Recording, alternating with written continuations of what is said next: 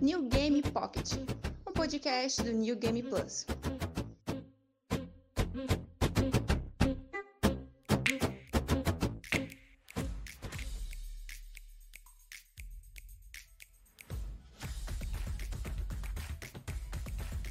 Fala galera do NGP, aqui é Caio Vicentini com mais um New Game Pocket, podcast oficial do New Game Plus. Tema de hoje é na verdade uma expansão de algo que nós fizemos no podcast sobre os 20 anos do PlayStation, em que nós falamos de um starter pack para o console, em que a gente fez umas recomendações dos jogos essenciais para a plataforma.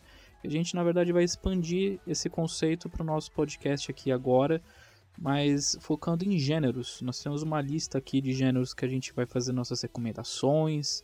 A gente vai discutir até um pouco o que, é o conceito de gênero, né?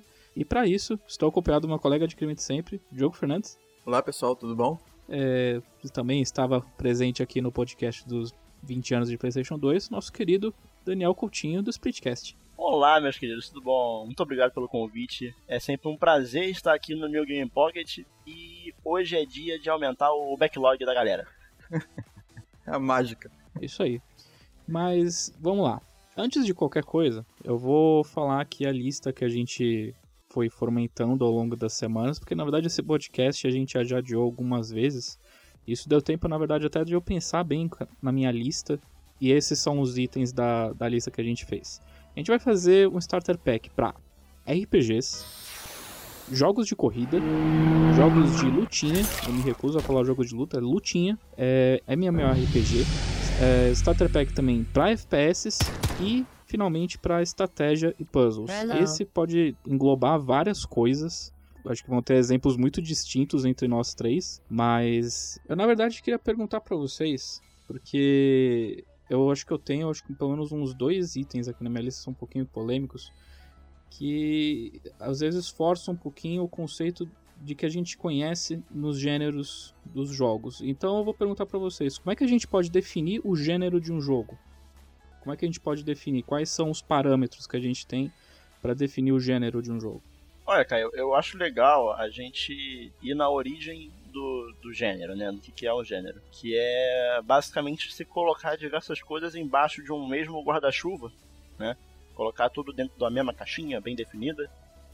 Porque, uhum. assim, é, não, é, não é um termo novo, o videogame ele é uma mídia nova em comparação a outras formas de arte, vamos dizer assim. E ele acabou pegando muita coisa emprestada das outras formas de arte, né? Eu, inclusive, eu, eu fico brincando lá nos podcasts, eu gosto de dizer que o videogame, ele é, na verdade, uma mistura de todas as artes possíveis, né? Porque a gente tem pintura em jogos 2D, tem escultura em jogos 3D, tem música, tem, tem dança em Just Dance, então por aí vai. Mas o videogame, ele é, é uma, uma forma de arte mais recente dentre todas essas, e ele acaba pegando emprestado coisas principalmente do, do cinema, né? E o cinema, que por sua vez pegou emprestado da literatura, mas enfim. É... Isso, o conceito de gênero vem em classificar é, esses filmes, né, no caso do cinema, em categorias que a gente vai. É... que você vai gerar um, um, uma expectativa em quem vai consumir algo, né? Então, se você assiste um filme de comédia, você vai com uma expectativa de se divertir, de dar gargalhada. Se você assiste um filme de terror, a expectativa não é essa, a expectativa é de ficar tenso. E, isso funciona até certo ponto, né?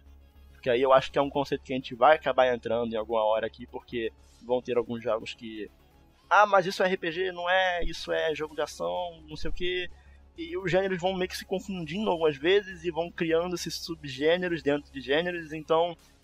É possível você ter um filme de ação e comédia ao mesmo tempo?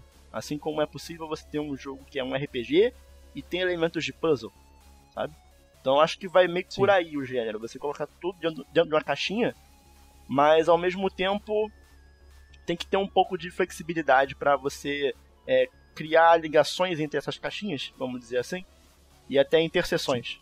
E deixa eu ver se eu entendi. Então, no seu entendimento, gênero poderia ser algo relacionado mais à temática do jogo, por assim dizer? Levando para o universo de jogo, eu acho que vai mais em mecânicas, narrativas, tem, tem que pegar o conceito no geral, né? Então, você pega em Uncharted. Uncharted é um jogo de ação. E aí você pega as mecânicas do jogo Uncharted, né? Que são os tiros e a ação frenética.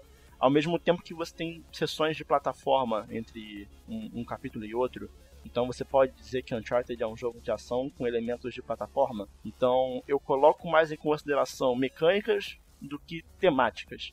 Eu acho que no caso de cinema é, a gente vai muito em cima do tema, mas em jogo a gente acaba indo muito em cima da mecânica. E você, Diogo, o que, que você acha? É, isso que o Daniel falou vai transformando o, a, a, o conceito base que a gente tem foi lá de trás e hoje em dia a gente vai criando subgêneros através desses novos jogos. Por exemplo, o próprio Uncharted, a gente pode classificar ele um jogo de ação, né, um jogo de tiro, mas ele também tem muita coisa que pegou de várias outras fontes. Por exemplo, ele pegou também da, do Tomb Raider e também pegou do Gears of War. Que por sua vez pegou de Resident Evil 4, né? Que Sim. foi, um, acho que um dos primeiros do Over the Shoulder, a câmera Over the Shoulder. Sim, vai, vai misturando esses montes de gêneros, sabe? Então a gente meio que, hoje em dia, a gente se falar um jogo de RPG, é, é um pouco mais complicado a gente ter esse, esse conceito, porque na época que a gente estava jogando RPG assim, absurdamente, né, na época ali no PlayStation 1, assim, com muito mais força, né, apesar de ali até no NES já ter, é, ali no PlayStation 1 a gente teve uma explosão muito grande. Mas ali, até ali, ele, o, o, o gênero do RPG de turnos, ele estava mudando. Por exemplo, a gente tinha um clássico lá do Final Fantasy, mas a gente também tinha o Legend of Legaia, que tinha um sistema de combate totalmente diferente. E tinha também o próprio Valkyrie Profile, que também tinha um gênero diferente, todos de turnos, né? Mas, ou seja, é um RPG, mas cada um com a sua identidade. E eu acho que o gênero clica muito nisso, né? Eu acho que, é, é, o gênero é questão de identidade, por exemplo. A gente tem jogos que a gente não faz ideia de como vai ser, coisa que o Kojima às vezes traz pra gente, né? É, a gente não faz ideia do que, que o jogo vai. vai né? qual, qual é a pegada que o jogo vai ter, qual o, o gênero ou subgênero que o jogo pode trazer. Mas eu acho que a impressão digital do jogo é, é aquele que clica com o consumidor quando ele pensa em comprar. Por exemplo, eu quero comprar um jogo de terror. Né? Então ele, esse é o gênero que ele quer e é isso que ele vai buscar na hora que ele vai comprar. Então ele já tem na mente dele mais ou menos quais são os gêneros que casam com ele nesse sentido. Por exemplo, ah, eu quero um jogo que tenha elementos de RPG, mas qual é o elemento de RPG que você quer? Você quer um jogo, por exemplo, existe FIFA, vocês que jogam, né? O Daniel eu sei que joga. Existe o jogo do FIFA que você pode é, aumentar as estatísticas do seu jogador? É, de, de uma ou certa então, forma. Ou então manipular. Você de uma certa forma você tem uma skill tree de habilidades em FIFA. Se você criar um jogador e jogar no modo, tipo, em que você joga com apenas um jogador. Então, isso em teoria você consegue é, identificar nisso um jogo com elementos de RPG, como você consegue mudar ali as estatísticas do seu personagem, porque num RPG a gente consegue é, fazer isso. Faz né? sentido, né? sim, faz sentido. Inclusive o, o, Fórmula 1 da Codemaster, ele recentemente tem implementado também é, mecânicas de RPG ali no jogo, é, justamente na evolução do carro durante a temporada. Então você vai mexendo na aerodinâmica, você vai fazendo pesquisas de, sobre o motor, da potência do motor e, e cada um desses elementos acaba indo numa skill tree que é a mesma skill tree que às vezes tem num God of War da vida, que também é um jogo de ação, mas que também pega elementos de RPG e que é a mesma skill tree que tem. E isso que o jogo tá falando, eu acho que é legal. Eu acho que essa essa isso é por isso que é importante discutir gêneros, né? Porque a gente consegue entender melhor de onde, de onde vêm os jogos, né? Que a gente consegue ter uma visão melhor sobre a evolução da mídia como um todo. Então, mesmo Sim. que, vamos supor, o termo Metroidvania é, possa às vezes não fazer muito sentido, ou então o termo roguelike possa não fazer muito sentido, ah, porque rogue não tem nada a ver com isso, mas você sabe mais ou menos que tipo de experiência você vai ter com aquela certa obra. Então, se eu falo para você que, ó, é, é, Caio, vai ter um jogo aí que eu vou te mandar. Ele é um jogo de ação 2D Metroidvania com elementos de puzzle. Você consegue prever a experiência que você vai ter ali, de alguma forma. Então eu acho com que. Com vários subgêneros que você vai Sim. estipulando, né? E, porque assim, você pega. É, é, roguelike é um subgênero, não é um gênero. Então, eu só acho legal tanto pra gente criar uma expectativa do que a gente vai jogar, tanto pra gente entender da onde vem algo, né? Então, o roguelike, né? Eu gosto desse termo que é que é tipo tal jogo, ou então um Souls-like, né? Jogo que tem elementos tipo Dark Souls ou Demon Souls. Né? Então eu acho legal da gente entender da onde veio e qual a expectativa que aquilo ali vai ter na hora que a gente for jogar. Sim, também não adianta você falar que o roguelike talvez não seja um gênero, ou que até o Souls-like que você acabou citando talvez não seja um gênero, porque se você voltar no tempo, lá para os tempos de Commodore, de Atari e tudo mais, não existia essa segmentação, porque com o passar do, dos avanços da tecnologia e da, da, produção de jogos, é, os jogos foram se, se tornando mais sofisticados e foi criando uma, várias segmentações. Foi aparecendo jogos de luta, foi aparecendo os jogos de adventure e por aí vai. E, e, talvez jogos como Roguelike, Metroidvania e tudo mais sejam apenas uma evolução desses conceitos clássicos que a gente considera clássicos hoje em dia, mas que se a gente parar para pensar, antigamente eles não existiam. Então, essa é uma indústria que está constantemente evoluindo, constantemente criando novas experiências e, consequentemente, novos gêneros. E essa é a parte boa, né? Que a gente vai sempre tendo a expectativa de um novo jogo. O, quando saiu o Death Stranding, as pessoas estavam esperando alguma coisa nova. Alguns, se não me engano, algumas pessoas ficaram um pouco incomodadas ou frustradas um pouco por causa que estava esperando uma coisa mais revolucionária e não teve.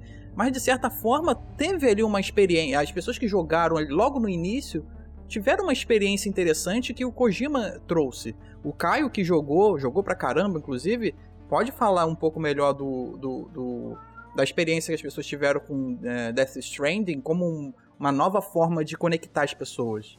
Inclusive, qual o gênero de Death Stranding? É, é uma boa assim, pergunta. O, o criador, Hideo Kojima, ele considera que é um jogo do gênero Strange. Eu não sei nem como se pronuncia, mas é o foco de, do gênero que ele diz que criou é uma cooperação em várias camadas entre os jogadores, em que não necessariamente os jogadores se encontram, mas existe uma construção de, de plataformas, de ferramentas para superar obstáculos juntos. É uma cooperação em que você não vê o seu colaborador, de acordo com ele.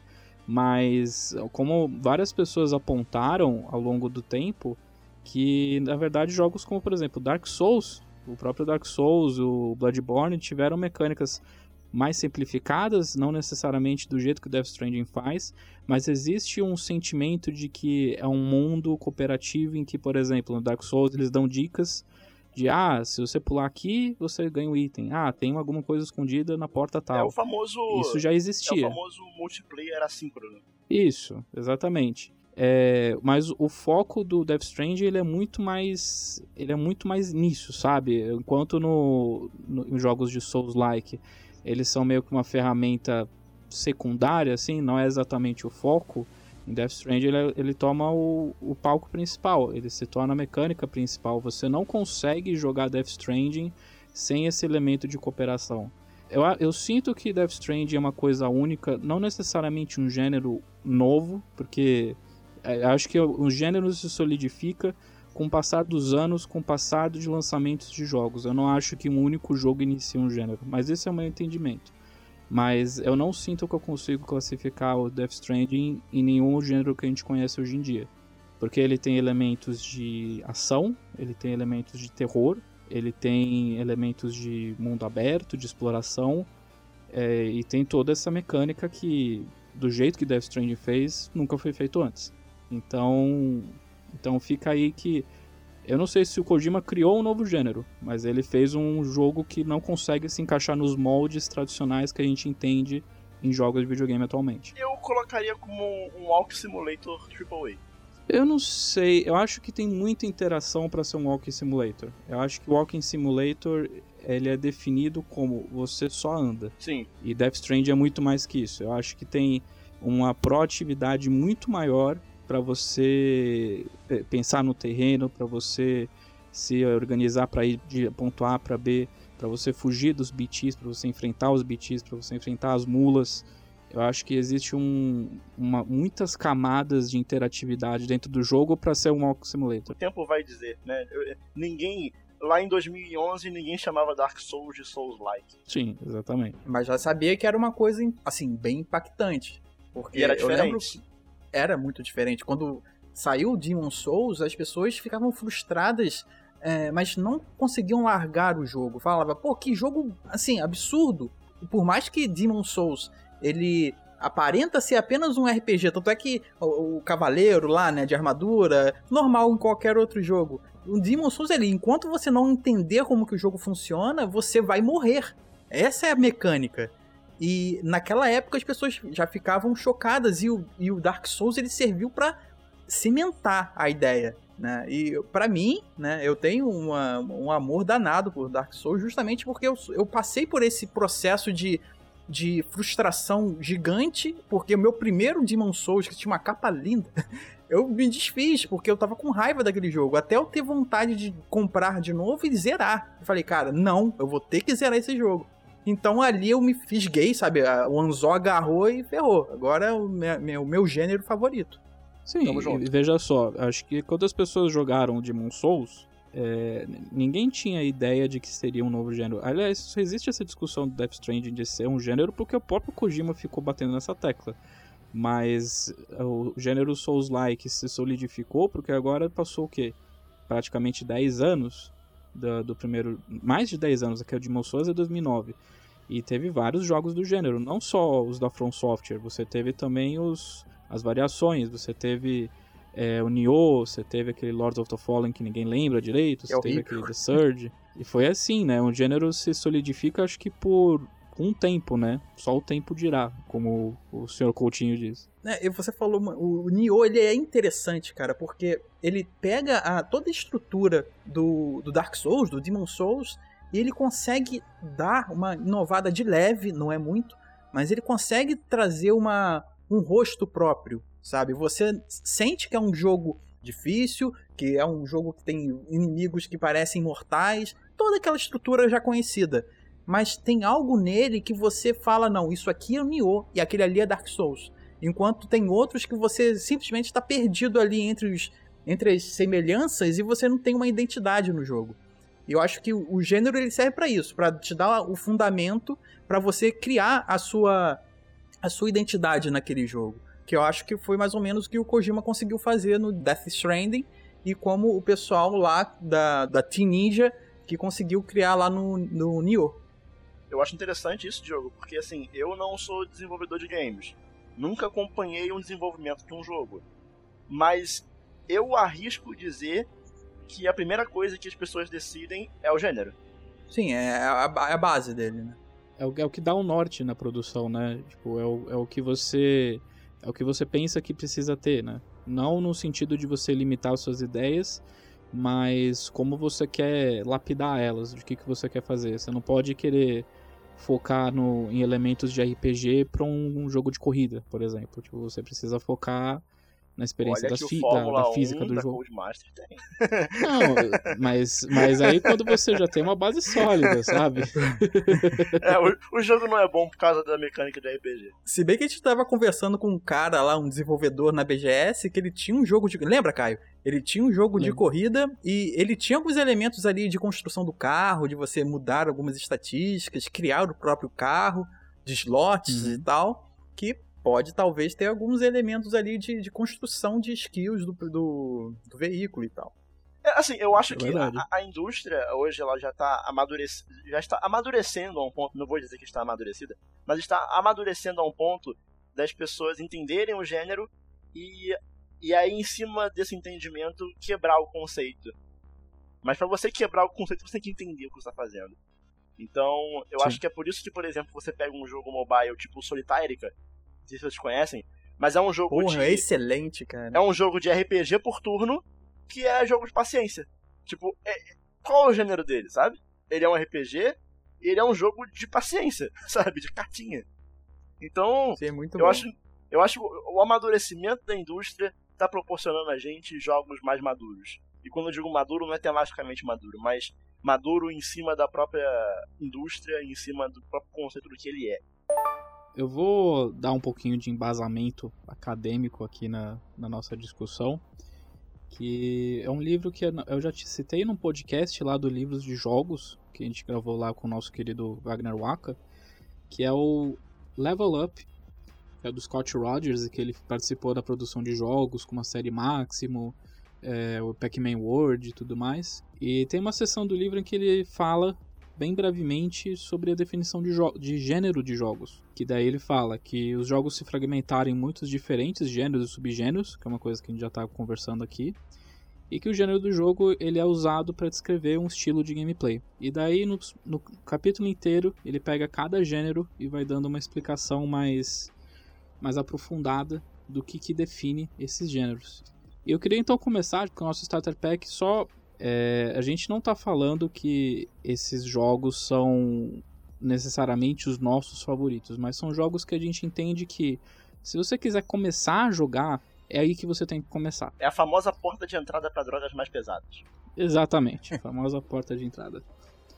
E a gente vai falar aqui do primeiro do Starter Pack de corrida que daí o, o Scott Rogers define como os jogadores correm com veículos e os aprimoram, desde motocicletas até hovercrafts e carros, e jogos de corrida podem ser experiências ultra realistas ou mais orientadas à ação, que daí ele já acaba englobando Gran Turismo e aqueles que são mais de ação como Burnout, Twisted Metal e por aí vai. Eu queria saber qual, é, qual que é a recomendação do, do Daniel Coutinho para um starter pack de jogos de corrida. Então, eu, eu vou começar já falando de um jogo que eu já citei, que é o F1, o Fórmula 1 da Codemaster. Você, pode jogar o que você conseguir comprar, na real, né? Você pode comprar o F1 2019, 2018, enfim, o que você tiver em mãos. Obviamente que o ideal é jogar algo mais recente, porque você vai ter os cursos atualizados, vai ter novas pistas, carros atuais. Mas falando em específico do F1 2019 da Codemaster, né, que é o que eu tenho jogado recentemente, ele é um jogo que, para mim, ele é um ponto de equilíbrio perfeito entre o arcade e o simulador. Então ele é um jogo que ele vai ser desafiador, mas é bem fácil de aprender se você ligar as ajudas. Então assim, você tem, tem assistências ali desde. É, tem, chega ao nível do carro frear para você, entendeu? Se você quiser. Uhum. Você pode botar lá pro carro frear sozinho. Então assim, é basicamente só acelerar e botar para o outro. E aí você pode ter uma tração maior, uma tração mais real. Então eu acho que para pessoa que busca um jogo de corrida é, pendendo mais para um lado de simulador, é legal começar com o F1 da Codemaster, porque ele consegue equilibrar muito bem isso e é uma boa porta de entrada para jogos simuladores mais complicados mais na frente, tipo um Assetto Corsa, um, um Project Cars, jogos mais é, aprofundados nisso. É, você se refere à versão mais atualizada ou talvez você tenha alguma versão preferida? Porque na verdade o Fórmula 1 é que nem FIFA, né? Ele tem uma versão anual todo, é. Ah, sim. É o que eu falei, né? Aqui você conseguir jogar, você consegue, né? Você joga. Porque, obviamente que. É, não vou, tipo, não vou falar, pô, paga aí 250 reais no Fórmula 1 mais atual pra, pra ver se você gosta. Não. Você vai o quanto você estiver disposto a pagar aí. Mas, obviamente, que o mais recente é sempre mais recomendado. Um jogo que eu acho que interessante pra pessoa começar agora, e um jogo que ele remete algumas coisas do, do jogo de corrida voltado pro arcade, mais para diversão, sem muito compromisso com algumas realidades físicas, sabe?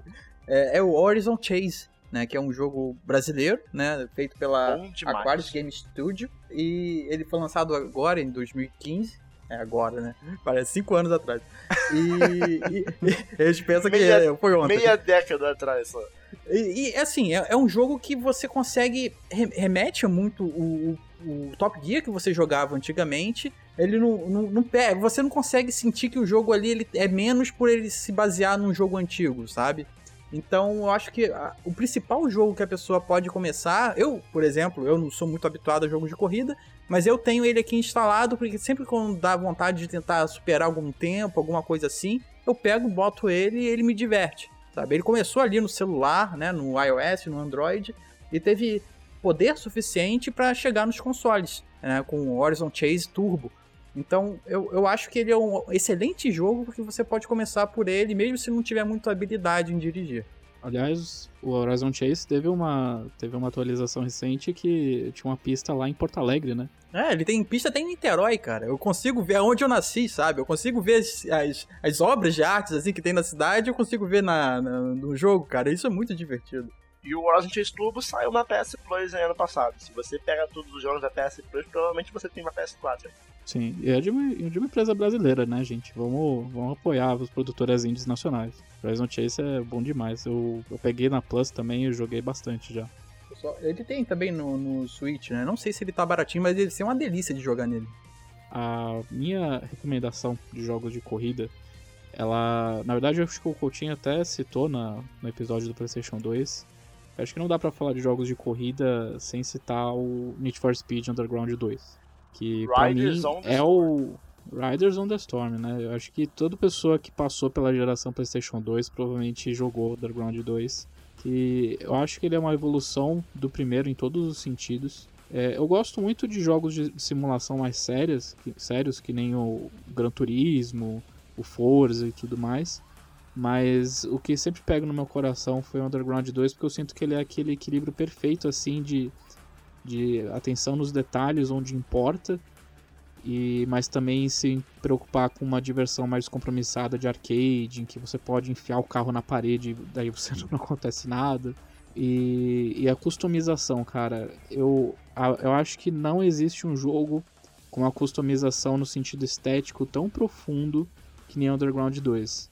Nenhum jogo que a EA fez do Need for Speed, mesmo daqueles de, de rua, que você foge da polícia e tudo mais, nenhum teve o nível de customização que nem o Need for Speed Underground, o 2. Eu tô falando da customização, mas é, é muito legal você poder criar algo seu, você criar o seu carro em específico. É, é- era uma época em que o tuning tava, tava todo vapor, né, por causa dos filmes do Velozes e Furiosos, e acho que esse jogo transmitia muito bem essa ideia de você criar um carro só seu, de você pegar um Civic e você transformar ele num monstro verde com fogo flamejante e uma caixa de som gigantesca saindo e, do, ne- do e neon embaixo. Tem que ter neon embaixo, importante. E neon piscando embaixo, principalmente. E Caio, posso ir pra um lado completamente diferente das recomendações que a gente tá dando até agora? Por favor, vá em frente. Recomendo o Mario Kart 8. Outro jogo excelente, assim, muito bom. não tenho muito o que falar. Mario Kart é Mario Kart. É um pecado, né? Falar de corrida e não falar de Mario Kart. Sem jogar, algum momento você ter que jogar Mario Kart 8. Não, Mario Kart no geral, não o 8, né? E por que, que eu tô recomendando o 8? Porque ele é o melhor Mario Kart de todos. Porque tem as melhores pistas, tem a melhor variação de veículos e partes do carro, tem o maior número de personagens. E assim, eu acho que o Mario Kart, eu acho que ele é talvez o, a principal porta de entrada para jogos de corrida, sabe? Porque ele é um jogo muito democrático. Ele é um jogo que ele ativamente está tentando é, deixar a corrida justa e igual para todo mundo, né? Tem gente até que fica meio, meio bolada com isso, né? Que a pessoa que tá em primeiro, ela sempre se ferra muito mais que quem tá em último, porque ele sempre tenta nivelar, né? Então ele sempre tenta ajudar as pessoas que estão nas últimas posições para conseguir deixar todo mundo meio que perto. Né? E eu acho que o Mario Kart ele consegue trazer, assim como muitos jogos da Nintendo, eu vou falar de outros jogos da Nintendo aqui, porque eu acho que a Nintendo faz muito bem isso, de pegar um gênero, simplificar ele, transformar em um produto ótimo, sabe? Eu vou, eu vou falar mais de jogos da Nintendo aqui, e Mario Kart não foge, não é, não é exceção a isso. Mario Kart é, assim, tipo, um dos jogos mais importantes de corrida, e você deve jogar em algum momento. É, um outro adendo em relação ao Mario Kart, que ele é democrático não, nos- não apenas no sentido de, de que todo mundo tem uma chance mais ou menos igual de ganhar pela questão dos itens e tudo mais, mas as mecânicas permitem que até as pessoas iniciantes, até os mais experientes consigam tirar um pouco de diversão disso. É, você tem, por exemplo, aquelas pessoas que pegam o controle, apertam só um botão para acelerar e não sabem nem usar o item direito e ainda conseguem se divertir, seja pelos personagens, pelas pistas, pelas cores e tudo mais. Mas existe também uma subcamada, assim, um, um metagame, por assim se dizer, que daí você aprende a fazer o drift, você aprende qual, qual a melhor parte da pista para fazer o drift, para você ter uma melhor aceleração logo depois da curva, que daí são aquelas pessoas mais hardcore que conseguem aproveitar esse lado mais técnico do jogo. Então, o Mario Kart 8 é muito legal porque ele tem esse equilíbrio quase que perfeito entre poder agradar o público casual, o público que só quer se divertir um- é, e também o público mais hardcore. Aí talvez eu não recomendo o Mario Kart DS. Mario Kart DS ele meio que te obriga a usar o drift. Mas vai no 8 que é, vai no 8 que é certeza que todo mundo vai conseguir aproveitar e curtir. Isso aí. Então eu só vou deixar uma última recomendação, que na verdade é uma, uma preferência minha. Eu gosto muito da série Gran Turismo. E eu queria, na verdade, recomendar o segundo jogo do PlayStation 1. Que, que daí ele adquiriu já aquela forma de ser mais um simulador de corrida. de ser de ter toda aquela parte em que você começa uma carreira de um corredor que você precisa comprar o seu carro, você precisa tirar a licença. Cara, E eu, essa licença aí me dava um pesadelo, cara, de tentar tirar. Quando né, veio o Gran Turismo no PlayStation 1 e todo mundo falava muito bem, porque realmente é um jogo muito bonito de se ver na época, né? É, Mas tinha a ideia de se você quiser começar a jogar, você tem que tirar a carteira. E, cara, ali eu parava, eu não seguia dali pra frente. e- eu tem muita gente que fala, nossa, que saco, eu preciso tirar a carteira até no jogo pra jogar, mas eu achava tão divertido isso. tipo, eu gostava dessa camada de, de realidade burocrática do jogo, de tirar licença. Às vezes eu começava um novo jogo, eu fazia todas as licenças que eu podia, só pra depois comprar o carro e começar a correr de verdade. E, e- como eu já tinha falado agora há pouco, a trilha sonora desse jogo é maravilhosa. Tem Stone Temple Pilots, tem, tem Garbage, tem um monte de coisa foda pra, pra você ouvir durante as corridinhas enquanto você escorrega na pista. Não, e quem gosta de carro, né, de, de, de, de carro no geral, é, se sentia bem em ter ali os modelos deles, né? Você tinha. Sim, e tinha uma- um senso de progressão, porque você não começava com uma Ferrari, aliás, nem tinha Ferrari no jogo, mas você não começava com uma- um Jaguar, com uma Mercedes, você começava com um Civic fudido. Você tinha, você tinha jogo usado, tem um mercado dentro do jogo de só de carros usados. E você tinha que ir atrás da- das montadoras que tinham esses carros usados, porque daí você poderia comprar um usado mais barato e poder customizar ele direito. Então, eu achava um barato isso. Eu achava um barato você ter que se preocupar em tirar uma carteira e ver se você tinha dinheiro pra começar a correr, porque você dava a impressão que você era um fudido, assim, com 10 mil na mão, porque você quer ser um corredor profissional. E deixo uma última recomendação, já que o Caio falou de simulador, do Project Cars, da Slightly Mad Studios. Ele é um jogo mais recente né, de PS4, PC, e tem pra Xbox também. É, segue nessa linha também de simulador, eu acho uma boa porta de entrada. Então, pra finalizar aqui, o que eu tô anotando, toda, toda a nossa listinha. Então a gente tá com Fórmula 1, o Horizon Chase, o Need for Speed Underground 2, Mario Kart 8, Gran Turismo 2 e finalmente o Project Cars. Acho que é uma boa lista, hein? Uma boa recomendação, Uma boa uma boa porta de entrada. Mas se você pode ir de Gran Turismo, vai no Gran Turismo, que é melhor que o Project Cars. É só porque se você não tiver console da Sony, vai no, vai no outro. E seguindo aqui na lista, nós vamos pro Starter Pack de jogos de lutinha, na qual Scott Rogers define como em um jogo em que dois ou mais oponentes lutam em um ambiente de arena, jogos de luta se distinguem dos jogos de ação por conta da complexidade dos controles, em que você tem uma variedade de golpes maior de chute para cima, chute para baixo, soco forte, soco fraco. E daí ele cita os óbvios como Mortal Kombat, Street Fighter e tudo mais. Mas eu queria saber então qual que é a recomendação de vocês para esse, pra esse gênero? Então, eu, eu lembro que quando eu era mais novo, é, a ideia do fliperama era um lugar proibido, sabe? Você tinha cigarro ali rolando, você tinha um cinzeiro lá no flipper.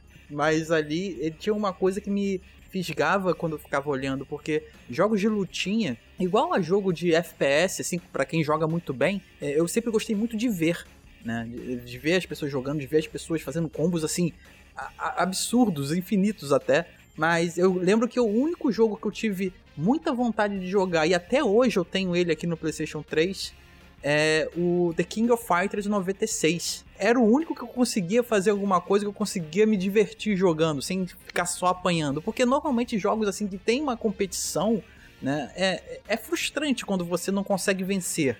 Você acaba deixando de lado. Você, ah, não consigo jogar isso aqui direito, então vou jogar alguma coisa que me divirta. Mas no caso do The King of Fighters, é, é, eu, eu me divertia jogando. Eu tinha os personagens, cada um mais carismáticos do que o outro. E, e se- todo mundo tem, eh, tem- Na época tinha um trio, né? Qual é o seu trio? É, o meu era o, o, Yori, obviamente, tinha que ter, o Ralph e o Kyo. né? É um trio bem básico, né? Que é justamente os personagens para você aprender a jogar e você conseguir fazer al- alguma coisa com eles. E eu trago esse aqui para quem quiser, que é o The King of Fighters 96. E e eu acho assim, excelente para quem gosta do, do gênero de porrada. Porque, obviamente, tem gêneros, tem jogos muito mais complexos. Então, assim, é, é um jogo mais simples esse. E é bom para quem tá querendo começar. Então, acho que The King. E não jogue com profissional, pelo amor de Deus. Mantenha ali no, no, no, no, no ambiente ali controlado, porque eu acho que ali você consegue jogar alguma coisa. Eu, eu tenho um pouco de frustração com jogos de luta, porque eu sinto que existem duas categorias assim. Você tem aquelas pessoas que pegam um jogo de luta para jogar numa festa, e daí tem a outra categoria que são aquelas pessoas que realmente sentam, vão jogar online contra pessoas, vão jogar ranked de jogos de luta, que vão atrás de todo o metagame por trás do jogo, começam a pesquisar sobre hitbox, começam a pesquisar sobre tempo de reação, de, de stun, de golpes e o caralho. E, e há uma disparidade de habilidades tão gigantesca que daí eu sempre torço para tipo jogar um jogo de luta com alguém que eu sei que a pessoa talvez não tenha muito contato, porque eu sei que é, exige uma dedicação muito grande para as pessoas de comunidade de jogos de luta. Existe um, sabe, uma fissura muito grande para esses aspectos extremamente técnicos que eu não sinto que eu conseguiria me dedicar para aprender é um nível, né? É uma imersão ali no jogo que você realmente acha que o cara tá fazendo algum cheat, né? Porque. Mas o cara tá seguindo ali tudo certinho. Mas é, é o lance de time, na hora de você apertar determinado chute para encaixar com um determinado combo e aquele combo vai desencadear outra coisa. Então, quando você vê uma pessoa que sabe jogar, jogando um jogo desses de luta, cara, eu acho assim lindo, sabe? É um balé. Né? Eu não consigo, eu não tenho a disciplina. Eu não tenho a disciplina de querer aprender todos os golpes. Eu não tenho essa disciplina de sentar, aprender, fazer, executar. E eu acho que quem consegue é, é muito, muito bacana de ver. Eu, então eu vou aproveitar para já falar que o único jogo de luta que eu realmente sentei para tentar aprender e tudo mais foi o Mortal Kombat 9, que é que vai ser a minha recomendação, que é aquele reboot que começou toda essa essa linha de lançamentos recentes na The Realms, que junto com Injustice eles vão intercalando os dois lançamentos. Mas aí esse, o 9 que saiu para PlayStation 3, ele é ele pega tudo de bom da série Mortal Kombat e atualiza eles. E eu jogava muito esse jogo quando eu estava na faculdade, porque porque para você ganhar pontos de extracurriculares, você poderia é, você poderia ficar de monitor na Gameteca e daí eu ficava lá na Game Tech e daí as pessoas podiam alugar o jogo para jogar e sempre rolava campeonatinho de, de Mortal Kombat. Então, daí tinha uma galera que era quase pro, assim, pra, que, que levava o arcade stick para jogar. Quando você vê uma pessoa levando arcade stick, você já desiste de jogar porque você sabe que essa pessoa passa pelo menos umas 15 horas todo dia jogando essa porra. Vai te fazer aquele combo break, né, do, do Daigo lá. Não, é eu já joguei uma vez com um amigo meu, que foi Marvel vs Capcom, que ele descobriu um combo do Wesker com o Capitão América que eu não caía no chão, que eu ficava no ar levando golpes infinitos até morrer. E, mas aí o Mortal Kombat foi o jogo que eu mais me dediquei, assim, eu jogava muito de Scorpion, eu jogava muito de Striker, que daí eu treinava combos e tudo mais e ficava bolado quando eles nerfavam a corrente, a puxada do, do Scorpion, que na segunda ele caía no chão ao invés de ele vir pra perto de você para você continuar o combo. Então fica aí a minha recomendação que Mortal Kombat é que foi esse último que veio sem aquelas que agora tem elemento de RPG, tem elemento de equipar, é, equipar coisas e roupas que mudam seus status e tudo mais. E daí tem estilos de luta também. Então eu acho que é muito complicado demais. Eu acho que o Mortal Kombat, o que saiu no PS3, é excelente assim, porque ele sabe onde parar. Eu já vou para um lado diferente, de novo, porque eu não sou muito familiarizado com jogos de luta. Então, assim, eu nunca, eu que nem o Diogo também nunca tive a disciplina para aprender. Então, eu recomendo um jogo que eu acho que tem um, um aprendizado. É, é fácil de aprender, mas é difícil de você dominar. Né, que inclusive algumas pessoas até falam que não é jogo de luta, mas obviamente que é. Que é o Smash Bros. É, o Smash Bros. Eu, eu, indico. Obviamente que eu indico Ultimate, que é o mais recente. Mas eu gosto muito do Brawl, porque o do Brawl é a versão de Nintendo Wii. E tem um modo campanha que é bem bom, tem um modo história lá. Então, assim, se você não quer enfrentar outros jogadores, vá no do Brawl. O, o Ultimate tem o, o, o, modo história dele, mas não é tão bom assim. Mas dá pro, dá pro gasto. É, é, é o suficiente. Você consegue jogar offline ele. O jogo não depende do online. E o Smash, cara, ele, o Smash é um jogo muito fácil de aprender. Ele não é um jogo baseado em combos, sabe? Ele é um jogo muito mais de timing, na sua percepção do cenário do oponente. É um jogo muito mais de leitura do que um jogo de você tem que aprender que você tem que fazer um meia-lua para um lado, é, B, B, A, e aí vai sair um ataque que vai deixar a tela toda branca, sabe? Não. É, ele tem basicamente ataque fraco ataque forte, né? Isso. E é isso. E o smash. Você aperta o smash pro lado e dá um porradão. Carregado. E ele não tem tantas variações. Obviamente que se você for jogando, se você for se aprofundando nas mecânicas, é, em níveis mais acima você vai ver que você pode se aprofundar nas mecânicas de forma absurda, mas é um jogo que é facilmente jogável se você quiser só pegar e se divertir, sabe? Superficialmente. Eu não sou um bom jogador de Smash Bros, definitivamente, mas eu consigo me divertir jogando. E eu acho que é o que importa, eu acho que é um joguinho que é uma boa porta de entrada para outros, então recomendo Smash Bros. Qual que é o seu main no Smash Bros? Cara, eu jogava muito de baioneta. Eu joguei muito o, o Smash Bros. Foi do. Do GameCube? Não, foi. Foi do Wii mesmo, eu acho. Que eu usava muito o Yoshi. O Yoshi tinha um ataque que você apertava bem pra baixo. E aí o Yoshi ele virava um ovo. E você só ficava indo pro lado pro outro. E um trator batendo em todo mundo. Eu adorava. Era só É. botar bem pra baixo É e que- ficar andando pro lado pro outro. Ah, é que nem o, o golpe pra baixo do Donkey Kong no Ultimate, que daí ele fica dando tapa no chão e qualquer coisa que encosta nele é, Sim, é jogada pra longe. E eu gostava também do Kirby porque você tomava um porradão, ia lá pra longe e você voltava voando. Então, eu que era ruim, eu gostava do Kirby que eu conseguia voltar pra batalha. É muito bom. E, e o- e os cenários são uma puta celebração para jogos da Nintendo. Se você go- gosta de Nintendo, o Ultimate principalmente tem cenários de.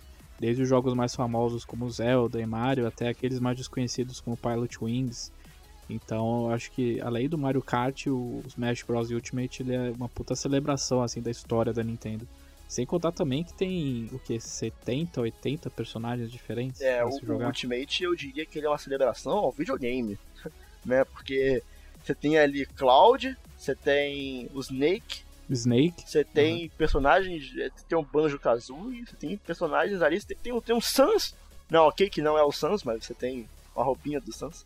Tem Persona 5, você tem o Ryu. tem Ryu, tem, um, tem Persona 5, aí tem cenário do Persona 4 tocando a música do Persona 4. Então, assim, o Smash Bros. ele se tornou um jogo que vai muito além do Nintendo, sabe?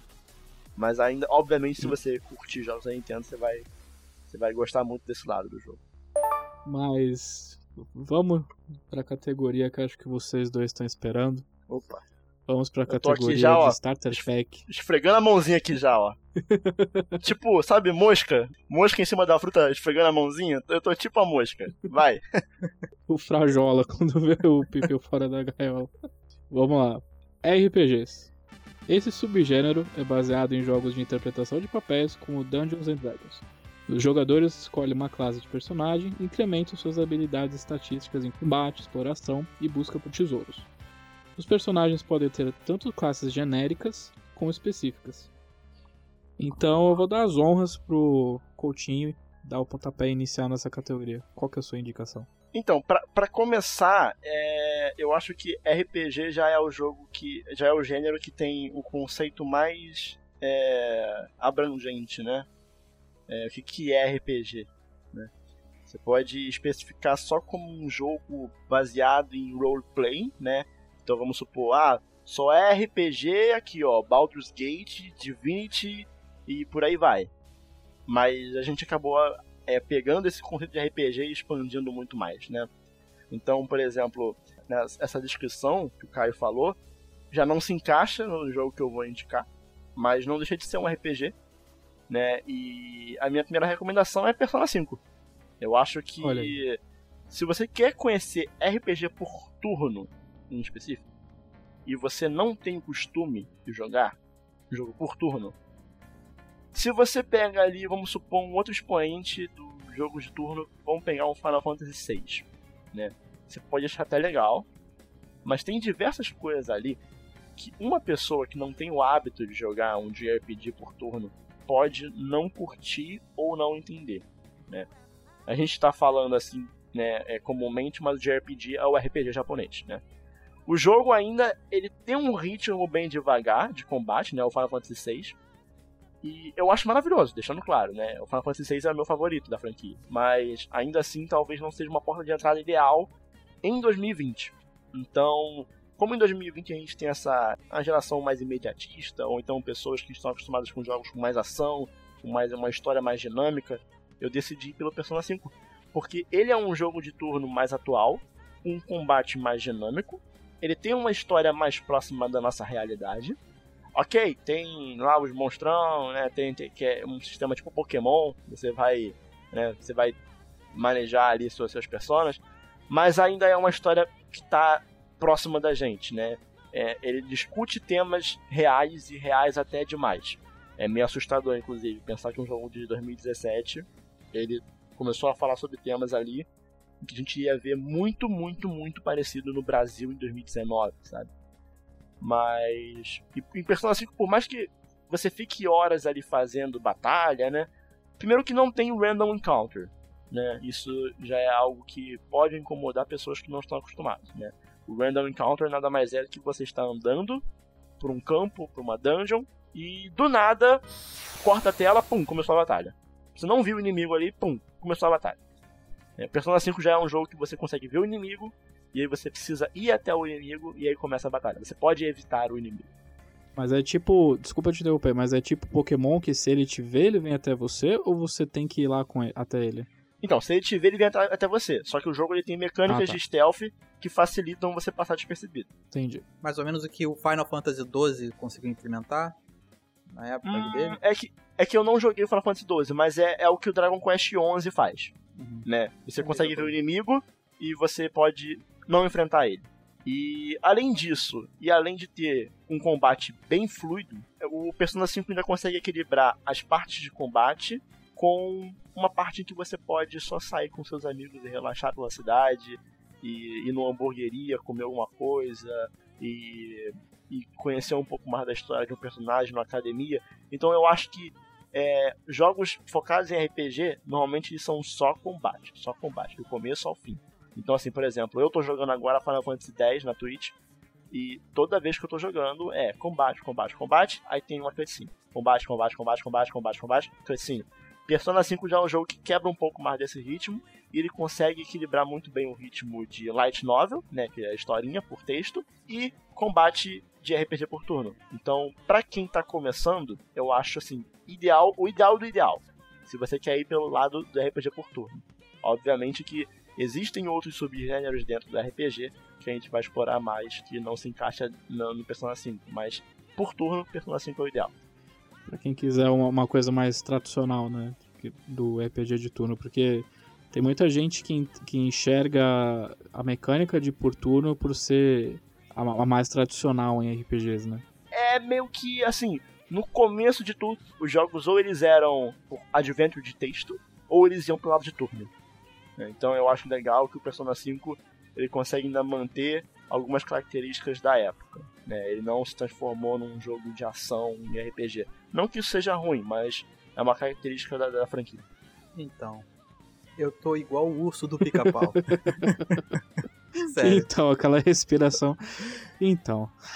Assim, é, para quem tá começando, né, o, o Coutinho falou muito bem, cara. É, assim, existem jogos que você, para começar e ter o gênero como base, o RPG clássico que a gente já né, conheceu, mas voltado agora para os consoles mais novos, né? Seria o Persona 5. É, eu tenho um pé muito forte, fincado lá no PlayStation 1, porque e eu sei muito bem que ninguém vai pegar um console antigo e vai jogar, mas hoje em dia você consegue fazer isso nos consoles mais novos. Né? Saiu o Game Pass é, pro Xbox esses dias, aí uma, a coleção quase toda dos jogos clássicos de Final Fantasy lá do, do primeiro PlayStation. Então eu acho que isso foi uma, um presente, assim, não é presente, né? A pessoa paga. Mas, assim, é uma coisa muito. É muito gratificante você receber um, jogos desse tipo. Eu tenho um carinho, assim, muito grande pelos Final Fantasy do, do primeiro PlayStation. É, o Final Fantasy VII eu fiquei maluco agora no remake, né? Eu fiquei, não tinha como não ficar. Mas eu tenho uma, um carinho muito, muito especial pelo Final Fantasy IX. E, e às vezes a pessoa pode pensar, poxa, eu vou pegar o Final Fantasy IX, um jogo lá de trás, e cheio daqueles vícios como as batalhas randômicas que você não tinha como escapar, né? O Coutinho falou, a, a facilidade hoje em dia você consegue desabilitar esse tipo de encontro. É, isso de, em teoria atrapalha o seu grind, né? Aquele você conseguir evoluir, você é obrigado a fazer isso. Mas também o jogo, o, a, a, facilidade hoje você consegue matar um inimigo com um golpe só. Tira um pouquinho da graça, tira bastante, né? Mas é uma facilidade que ele tem. Acrescentando em facilidades que as versões atuais trazem, muitos jogos é, hoje em dia, quando são relançados, colocam a opção de fast forward então eu tava jogando recentemente o Final Fantasy VII original no PS4 e toda vez que eu entro em batalha, se eu apertar o R3, ele acelera a batalha. Então você tá meio que pulando ao mesmo tempo que você tá jogando. Porque no RPG tem muito daquelas batalhas que são né, num caminho até o destino, que são batalhas que você não tem muito que pensar ali, sabe? É só atacar e acabou. Então essas batalhas assim mais bobinhas, você pode ir pulando tudo ao mesmo tempo que vai jogando. Então eu acho que é, essa opção de fast forward vem bem hoje em dia. Sim, é, é excelente. É, e assim, unindo toda, toda essa facilidade, você encontra personagens assim incríveis. É, eu li uma entrevista do Sakaguchi uma vez. Ele fala que o Final Fantasy IX ele é uma espécie de resgate dos jogos mais clássicos, é, meio que saindo da geração, né? Ele fez grandes jogos ali no, no primeiro PlayStation e estava dando adeus ali àquela plataforma, indo para uma próxima. E o Final Fantasy IX ele tem uma carga ali de, de, de resgate da, das ideias, né? Porque o Final Fantasy VII, o 8, ele tem uma pegada um pouco mais, de certa forma, realista, apesar dos monstrões, né? Então você tem ali uma, uma modernidade ali rolando ali no, no Final Fantasy VII e o 8. O 9 ele consegue, ele fica um pouquinho mais é, bucólico, sabe? Ele, você consegue ali encontrar uma, uma coisa mais simples. E o resgate fica até na, bem aparente nas, na, no visual, no design dos personagens. O próprio Vivi, ele é uma personificação ali do Job Mago, sabe? É exatamente daquele, daquela forma como era visto ali no NES, né? nos jogos mais... No, nos primeiros jogos, nos primeiros Final Fantasy.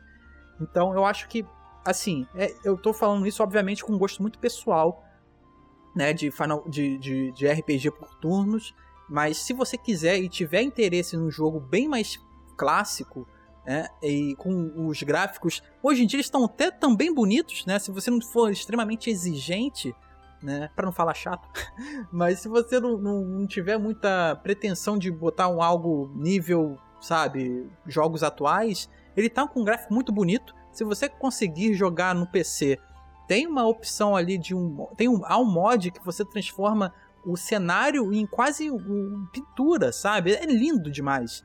É, e assim, isso se você quiser o Final Fantasy IX com a questão de, de turnos. Né? E como eu disse, eu tô igual o pulso do pica-pau, tô com uma porrada de opções aqui, eu tenho que focar. E focar é uma merda. Mas assim, como o gênero action RPG é muito forte, né? É, eu não consigo simplesmente ignorar que existe por aí um carinha chamado Dark Souls. Caso você tenha a, a, o estômago de encarar um jogo extremamente difícil, é, mas que ele é, não chega a ser injusto, ele é punitivo, mas ele você sabe aonde errou, sabe? Então acho que o, o remaster, o Dark Souls, o primeiro, o remasterizado, ele é uma boa porta de entrada para você conhecer uma a obra-prima que a From Software construiu, sabe? Eu acho que ele é um ele não foi o primeiro, teve o Demon Souls, que foi o esqueleto para construir um gênero que foi extremamente influente nessa década que passou, né? Ele é de 2009 é, e o Dark Souls é de 2011. Então, é, nesse tempo aí que passou, o Dark Souls e o Demon Souls ele foi muito influente por um bom motivo. Jogabilidade muito boa, é, estrutura de história assim diferente do que a gente estava acostumado a ver, de uma coisa bem linear, bem certinha. Ali é tudo bagunçado, você constrói a sua própria história dependendo do ponto de vista. Então, acho que Dark Souls, para quem busca algo mais frenético, uma coisa que voltado pro action RPG, o Dark Souls, ele é uma porta de entrada talvez um pouco punitiva, se você não estiver preparado. Mas é que você vai te conquistar se você deixar e vai te, vai transformar assim, você vai ficar extremamente apaixonado do jeito que, assim, existe uma comunidade muito forte nele, é por um motivo. E, obviamente, você vai seguindo e vai descobrir outros jogos desse tipo, mas Dark Souls, é, como gênero de action RPG, eu acho que é a melhor porta de entrada se você quiser e optar por isso. Mas, Diogo, eu acho que assim, eu acho que isso é um tema bem discutível. E uhum. uma coisa que eu sempre defendo é que uma porta de entrada melhor ainda do que Dark Souls, eu acho que é o próprio Bloodborne. E assim, é, eu tenho um ponto. Uhum. O Dark Souls ele tem uma mentalidade de gameplay não convencional. Então, se uma pessoa sai de um The Witcher e vai para Dark Souls, ela tem que, tem que ter uma mudança de mentalidade quanto à forma em que ela encara um inimigo individualmente. Então, assim, no Dark Souls você precisa parar, prestar atenção no seu ao redor, no seu cenário ao redor. Você precisa prestar atenção na movimentação do inimigo e você não pode ir muito em cima do inimigo. Você não pode ser muito ofensivo. E aí eu acho que esse é o ponto primordial é, quando eu defendo que o Bloodborne ele, ele é uma porta de entrada melhor que Dark Souls. Porque uma pessoa que está acostumada com jogos de ação em terceira pessoa, quando ela vê o inimigo, a primeira, o primeiro instinto do jogador é vou lá matar ele e vai para cima. Em Dark Souls talvez seja um pouco difícil dar esse passo de que não, pera, eu preciso parar, pensar e esperar às vezes ele atacar para desviar e assim matar ele. No Bloodborne eu acho que já é uma coisa um pouco mais próxima dos moldes ocidentais de RPG, que algumas pessoas podem estar acostumadas, se não RPG em jogos de ação no geral, é, então o Bloodborne ele tem uma mentalidade um pouco mais tradicional de você ir em direção ao inimigo e partir para cima, ao mesmo tempo que ele tem muitas mecânicas do Dark Souls, afinal, a mesma empresa, a mesma equipe. Mas eu acho que essa mudança de mentalidade, porque no Dark Souls você é a presa, em Bloodborne ele deixou muito claro que você é o caçador. Tanto que quando você mata um chefe, né, é, você aparece lá o texto que você meio que, né, você a, a, caçada foi feita, né? Você assassinou a sua presa, uhum. né? Então, eu acho que essa mentalidade um pouquinho diferente, é, na minha opinião, torna o Bloodborne um pouco mais palatável do que Dark Souls. Não, não estou falando que é melhor ou pior. Eu acho que isso é bem, bem discutível. É, mas eu acho que é uma porta de entrada um pouco melhor para pessoas que nunca jogou nada da vida. E eu digo isso como uma pessoa que começou com Bloodborne. É, eu acho que o jogo ele não, ele não consegue ter é, é, uma visão sobre isso porque ele já começou com o Demon Souls Dark Souls. Né? Então não tem nem como ter um, um, um, ponto de vista né, de que começou com o Bloodborne. Diferente, né? E assim, eu fui eu comecei com Dark Souls 2, que eu peguei emprestado do amigo meu. Aí eu não curti tanto, eu fui pro Bloodborne, gostei pra caramba, e aí depois que eu consegui entender o que, que é no jogo da From Software, eu voltei pro Dark Souls 2 e eu gostei. Assim, questão do Bloodborne, eu também considero o Bloodborne um, ele, ele serve também para porta de entrada. Porém, eu acho o Bloodborne um jogo mais punitivo para quem não tá habituado à questão desse combate, sabe? Da, da, jogabilidade que a From Software meio que uhum. desenvolveu ali. É mais agressivo. Assim, é, é, ele é mais agressivo, você se joga mais no combate você. Eu acho que o Dark Souls ele também. Você pode eh, avançar no, no inimigo. Só que você, o sistema de defesa de, de levantar o escudo é necessário, né, para você sobreviver. No Bloodborne você não tem nem escudo. Você tem, né, um de madeira maluco lá, mas você não tem aquilo esse... ali não serve, aquilo ali é meme, aquilo é meme. é. você não tem aquilo, você não tem essa defesa. A sua defesa no Bloodborne é o ataque. Porque através do ataque você recupera a vida que você possa ter perdido ali, né? Com um banho de sangue. E eu acho que o Bloodborne, a defesa mais é, fácil para você, que você vá se desviar do ataque, é você desviar do ataque. E você tem essa mecânica dentro do Dark Souls. Eu considero que os jogos da From Software, eu cheguei a comentar isso uma vez, mas eu acho que os jogos da From Software ele é uma escada sabe? O o Demon Souls que é extremamente difícil, mas ele ensina você a mecânica do que uh, o jogo pede, mas aí se segue pro Dark Souls, que ele meio que estipula e cimenta ali o que, que, o que vai ser daqui para frente, Né? Como que a gente vai desenvolver os jogos daqui para frente dentro dessa empresa? Quando segue para o Bloodborne, ele pega toda a estrutura do Dark Souls e, e renova a questão de, de, de, defesa. Você aqui no Dark Souls você precisa levantar o escudo para sobreviver, você não tem opção. Quer dizer, tem, né? Tem gente que vai pelado. Mas assim, é, você acrescenta uma, uma camada extra de dificuldade. É igual quem pegar agora, eu acho o Sekiro um dos jogos mais bonitos de jogabilidade que tem, sabe? Você não tem grandes armas para usar, você só usa sua katana e aquelas, aquela puta katana mortal. Então, o, até as animações são muito bonitas.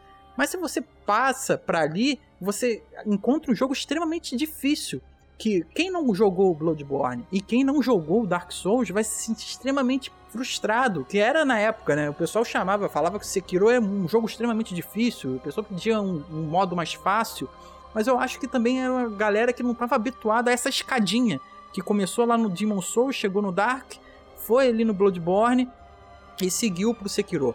Acho que quem começa no Bloodborne e avança tem uma tem um ímpeto de querer vencer aquele jogo, sabe? Não tem a ideia de simplesmente eu sei que esse jogo é extremamente difícil e eu quero vencê-lo.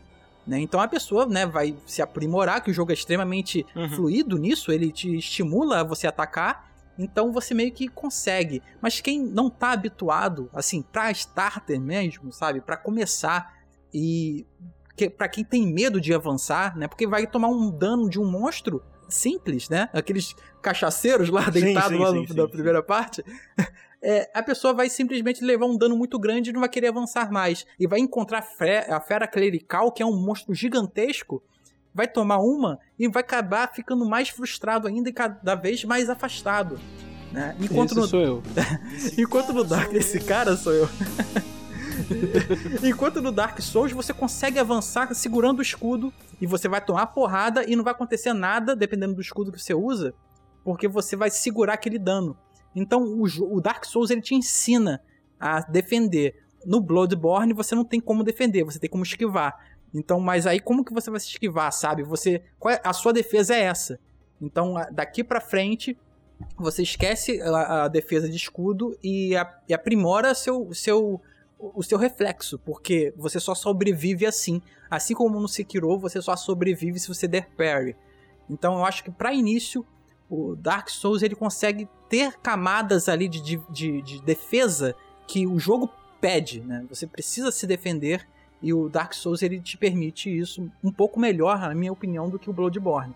E obviamente, eu acho o Bloodborne um jogo extremamente lindo de se ver, né? Aquela época vitoriana linda.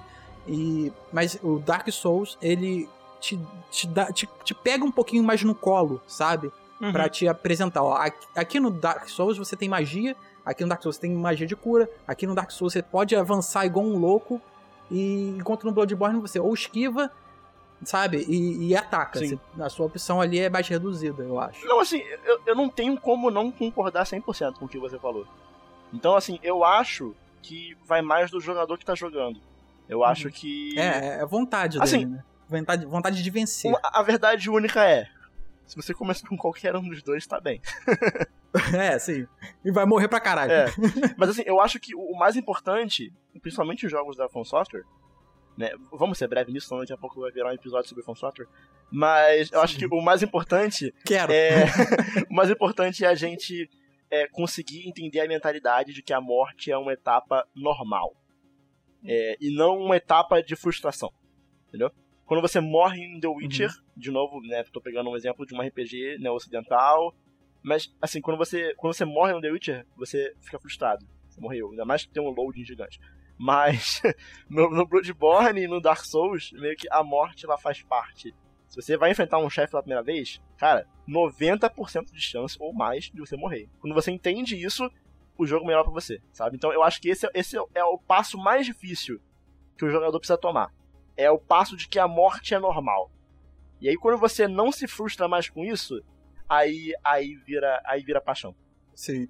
Eu lembro de um meme, cara, que é muito bom, que é assim, na primeira vez que você tá jogando um jogo da From Software, é você dando uma espécie de ollie de skate, sabe? Aí você pula, cai assim em frente a uma espécie de, de, de vassoura, e a vassoura bate na tua cara. Aí, no- quando você tá muito avançado no jogo da From Software, você faz o mesmo movimento, só que cheio de pirueta, mas quando pousa, você leva de novo a vassourada na cara. É muito bom isso. Perfeito. É, gente, posso fazer minha recomendação? Fazer uma pausinha aqui. Pode. O que você tem de RPG aí pra gente? Eu ia falar do The Witcher 3. Mentira, eu vou falar do The Witcher 3. Que o Coutinho já citou. Eu vou ser bem breve, porque acho que vocês já falaram quase tudo que podia falar de RPG. Mas se vocês quiserem uma opção mais de ação, assim, que não seja tão punitivo, que, que faça você jogar o controle na parede, que como aconteceu comigo no Bloodborne, então eu posso falar por experiência própria, é, que é o The Witcher 3, que eu já falei, acho que extensivamente lá no, no podcast The Games da Década, então não poderia deixar de falar, que é um, um jogo extremamente profundo, assim, ele tem várias camadas, é um universo, é um dos melhores mundos abertos que eu já joguei. É, eu sou muito crítico, assim, em questão de jogos que criam mundo aberto, porque normalmente eles acham que é você fazer um terreno gigantesco em que tem três pontos no mapa e é isso. Mas o The Witcher tem uma preocupação de criar comunidades, de criar é, personagens cativantes, mesmo que você acabe nunca encontrando eles quando você joga pela primeira vez. É, é um universo vivo que é maior que você. Eu acho que mundos abertos tem que ser assim, tem que ser um mundo e uma história que aconteceu antes do seu personagem e que vai continuar existindo depois dele. E The Witcher 3 faz isso com uma maestria assim que acho que poucos jogos conseguiram alcançar. É, o sistema de decisões que, ele- que eu já mencionei lá no podcast, que é muito bom porque ele é muito orgânico, porque ele não fica pendendo entre boas decisões ou más decisões, não fica pendendo nessa nesses dois lados de bonzinho ou malzinho, é muito mais orgânico, né? Então faz com que você crie uma individualidade dentro de um personagem pré-estabelecido que é o Geralt. E, e daí o combate é muito bom. Tem gente que critica o combate do The Witcher, mas eu gosto muito dele. Ele é bem cadenciado, assim. Eu gosto muito dos contratos de bruxo que você tem que ir atrás dos, dos monstros. Você sempre tem. É, é que parece um episódio de seriado esses contratos, né? É, tem uma, sempre uma história em si, não é só duas caixas de diálogo e daí você compra e daí você ganha recompensa. Existe uma história, existe um envolvimento, existem side quests que são muito tristes. A, a side quest do lobisomem do The Witcher é muito triste, sabe? Então eu recomendo demais vocês irem de cabeça no The Witcher 3 sem medo de ser feliz. Que posso afirmar com toda certeza que tem o melhor sistema de crescimento de barba. Não, mentira, Red Dead Redemption 2 tem o melhor. Então tem o segundo melhor sistema de, de barba. E, mas vocês têm mais algum da, do livro, digo, lista de vocês? De, de RPG? Ah, cara, assim, é, pra, não, pra não estender muito, eu vou citar. Vou citar dois. É, e dois bem diferentes, bem distintos. É, por que, que eu faço questão de citar eles? Porque pra gente conseguir abranger todas as, as sub-áreas do RPG, né? Então eu vou pra um jogo mais num gênero de action RPG, né? Quase, quase não, basicamente um hack and slash. Eu vou citar Nier Automata, da Platinum. E para um RPG um pouco mais clássico, um RPG mais raiz, digamos assim, eu vou em Divinity Original Sin. E aí pode ser o primeiro, pode ser o segundo, mas Divinity Original Sin é um jogo que resgata muito do RPG de mesa, sabe? É, resgata muito, às vezes, do RPG de texto. É um jogo que te dá muita liberdade para você ser do jeito que você quiser, de fazer o personagem que você quiser e de resolver ali tudo de diversas formas possíveis, sabe? E, inclusive, ele tem sistema de rolagem de dado de carisma, sabe? Então, ele é um jogo que vai muito por esse lado, né? É um jogo que eu vi que teve uma, uma recepção é, boa e que tem mais ou menos algumas mecânicas parecidas é o Disco Elysium. Não posso falar com mais propriedade porque não joguei ainda, mas assim que sair pra Switch ou PS4, tamo aí. E, e o senhor Diogo tem alguma, alguma consideração final? Se quiser focar mesmo no conceito de RPG lá do Dungeons and Dragons e tal, e quiser, né, mesmo o jogo sendo um pouquinho mais antigo, e você tiver um PC legal ali, acho que tem agora, na, na, na conta americana você consegue comprar agora no Playstation. Tem os, os clássicos, né? Que é o nível Neverwinter Nights, tem o Baldur's Gate. E futuramente, né, vai, vai lançar agora o Baldur's Gate 3, que infelizmente vai sair apenas pro, pro, pro PC. Né? Então, se você tiver interesse na questão RPG da mesa para o console, tem esses aí dos clássicos aos mais novos que vão ser lançados. Uh, antes da gente seguir pro próximo, eu só queria então fazer uma última recomendação. É, pra gente não deixar esse, esse, essa sessão ficar muito grande, que é o Mass Effect 2. Que ele tem justamente o problema que eu falei que o The Witcher não tem, que é uma dicotomia, né? Que você tem apenas decisões extremamente é, de, de caráter maligno ou decisões bondosas. Ele tem essa, essa dualidade que talvez não, não soe tão orgânica mas ele compensa isso com provavelmente um dos melhores rosters de, de sidekicks do que eu já vi em jogos assim. Todos os personagens que te acompanham, todos os seus sidekicks são extremamente carismáticos, todos têm histórias muito bem definidas, muito bem contadas. Você eu diria que, sei lá, uns 30 a 40% do jogo é você fazer só missões para ajudar os seus sidekicks então isso mostra como, como a BioWare apostou de que você iria gostar desses personagens você iria se importar com eles. E isso aconteceu. Eu gosto de todos eles no Mass Effect 2. O Mass Effect 2 ele é o melhor da trilogia, quadrilogia, se você contar um Andrômeda, mas a gente finge que ele não existe. E, e ele, ele tem um melhor núcleo assim, de personagens. Todos eles. O Garrus é um ótimo personagem. A, até a Miranda, que muita gente não gosta, mas ela tem uma história muito trágica de, de pressões familiares, de que ela foi manipulada pelo próprio pai, enfim. E além, do, além de ser uma puta space opera que você tem que você tem que enfrentar uma raça alienígena que ninguém sabe de onde veio e que está caçando humanos em setores longes da setores distantes da galáxia. Então fica aí minha última recomendação, Mass Effect 2 para RPGs. E vamos seguir agora para uma pequena variação de RPGs, que é o MMORPG, que de acordo com o nosso amiguinho Scott Rogers, é um RPG que pode manter centenas de jogadores juntos em um ambiente. MMORPGs são conhecidos pelo seu gameplay baseado em lutas de jogador versus jogador, gameplay repetitivo ou trabalho monótono, que eu, eu acredito que ele esteja se referindo ao grinding, e batalhas em grupo ou ataque surpresa, que daí eu imagino que esteja se referindo aos raids que a gente vê em World of Warcraft. É, Diogo, eu sinto que você talvez seja a pessoa mais capacitada para dar o pontapé inicial nessa categoria. Gente, é, essa categoria aí é um problema porque ela tem um potencial muito grande de, de fazer com que a pessoa se vicie de um jeito absurdo a, a, chuva e os rios de dopamina que o cérebro vai ficar inundado, né, com cada vez itens mais brilhantes pulando a cada monstro que você vence, ou então a cada quest que você completa, é muito perigoso às vezes. E eu caí nesse poço profundo, gigante demais, e eu acho que recomendar um jogo desse é, é, tem que ter um pouquinho de responsabilidade na hora de entrar. Olha a responsabilidade social você pode acabar com a é. vida de alguns dos ouvintes aí do NGP. então, então, com cuidado, você conheça World of Warcraft. Eu acho que é a experiência mais interessante né, da, do, do gênero de MMORPG. É o mais famoso, né? Foi o que ficou mais é, popular na época. Hoje em dia, eu não sei, tô, sabe, careta.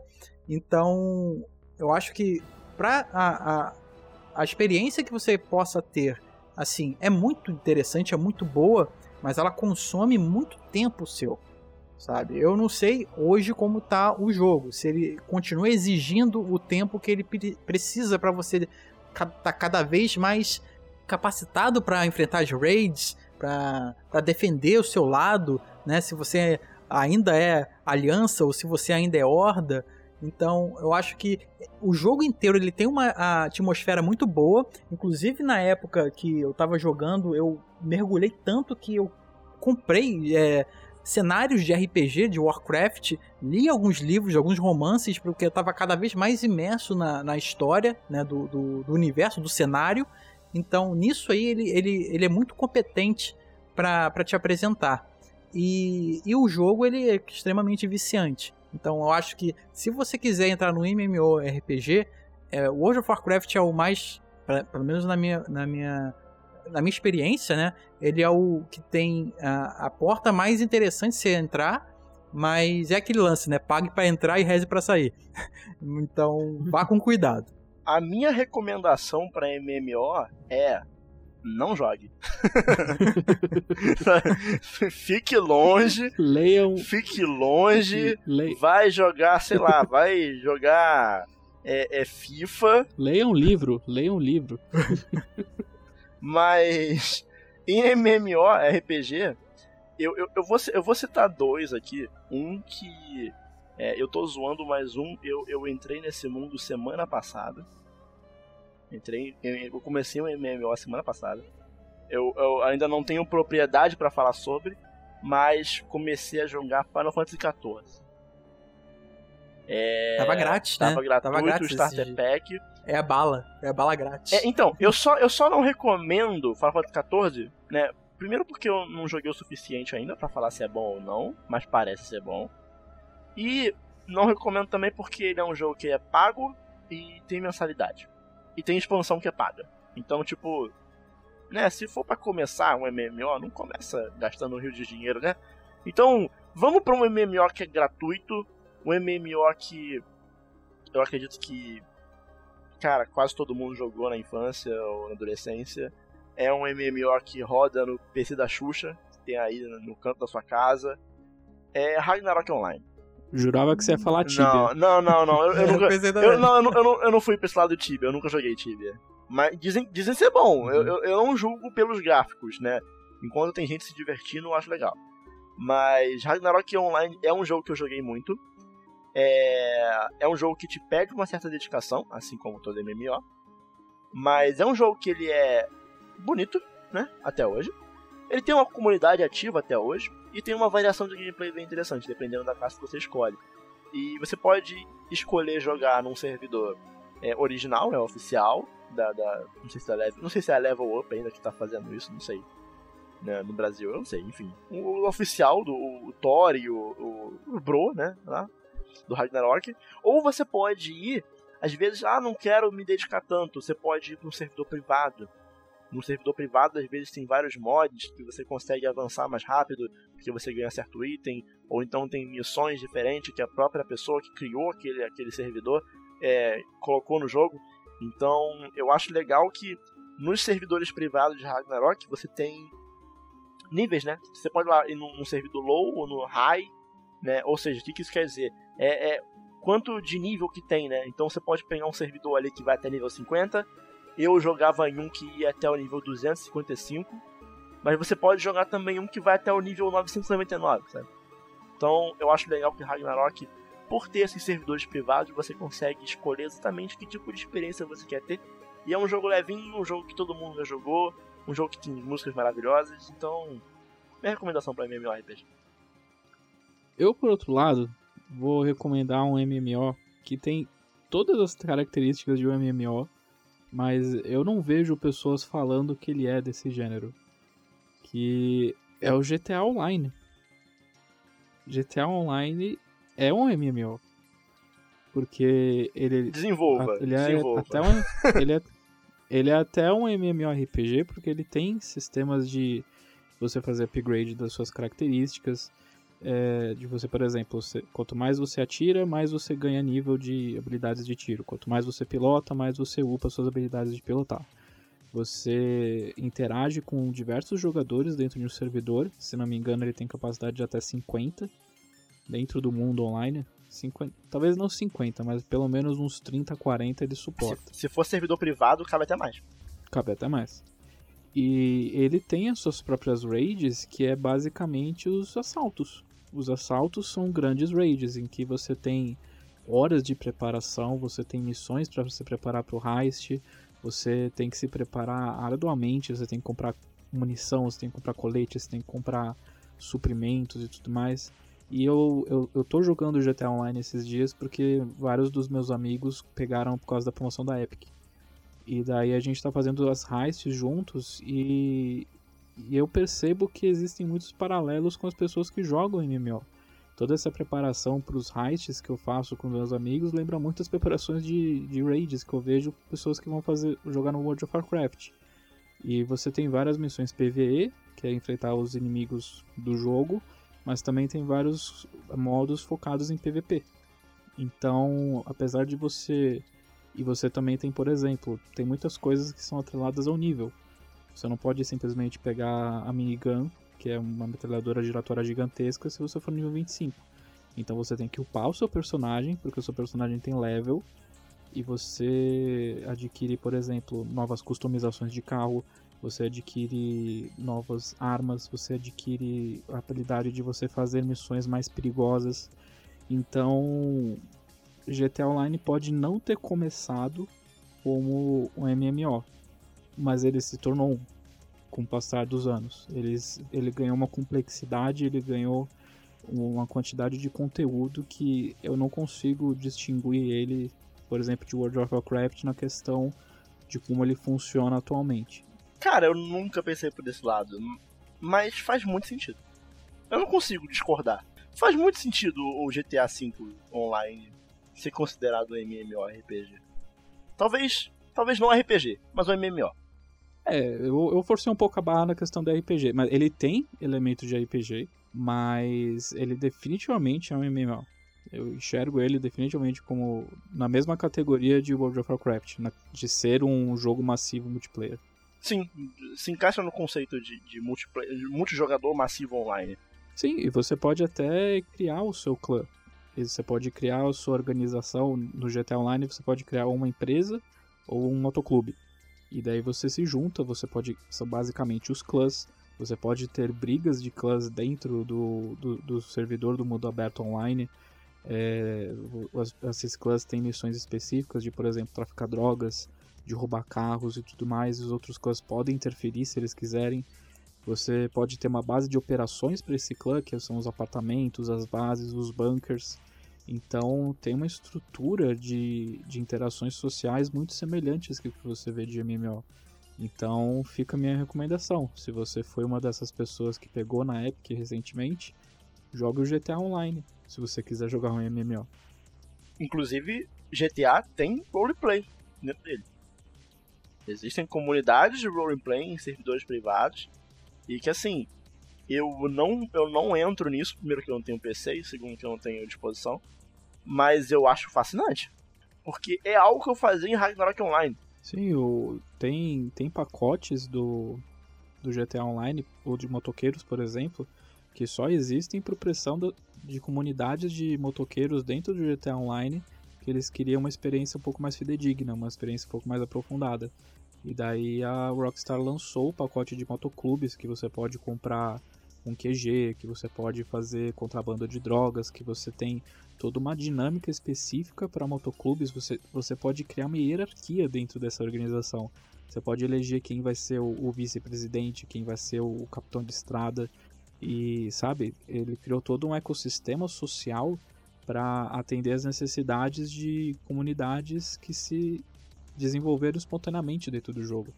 É, tem várias matérias da Vice uh, que falam sobre essas comunidades que cresceram dentro do GTA Online. É muito, é muito interessante, sabe? Acompanhar esse aspecto social que floresceu dentro do, do jogo. Então, a gente vai seguir para o próximo gênero, já nos dois últimos, que vai ser o de FPS. Pode deixar. Né, esse aí eu, eu, assim, eu assumo que a minha mão para jogar FPS é bem é meio quadrada, sabe? Eu não tenho muito muito muito traquejo para jogo de FPS ah, por causa justamente daquela questão de, de do, do, da competição, sabe? Isso ali no, no quesito de, de FPS online, né? Mas o único que eu consegui jogar e me divertir, apesar de morrer bastante, que assim, eu acho que ele é uma porta de entrada muito boa para quem quer começar e entender como funciona, é, pelo menos na parte online, é o Overwatch. Você consegue se sentir vencedor ali naquele jogo, sabe? Ele, ele consegue te dar a, o gostinho do ponto da partida, é, ele consegue te fazer ter a, a alegria ali de estar tá vencendo ali alguma partida. Então eu acho que ele, para iniciante, ele é muito bom. Eu não sei se a, o jogo ele continua sendo muito, muito receptivo hoje, né? Mas na época que eu joguei, eu achei, eu achei ele bem interessante.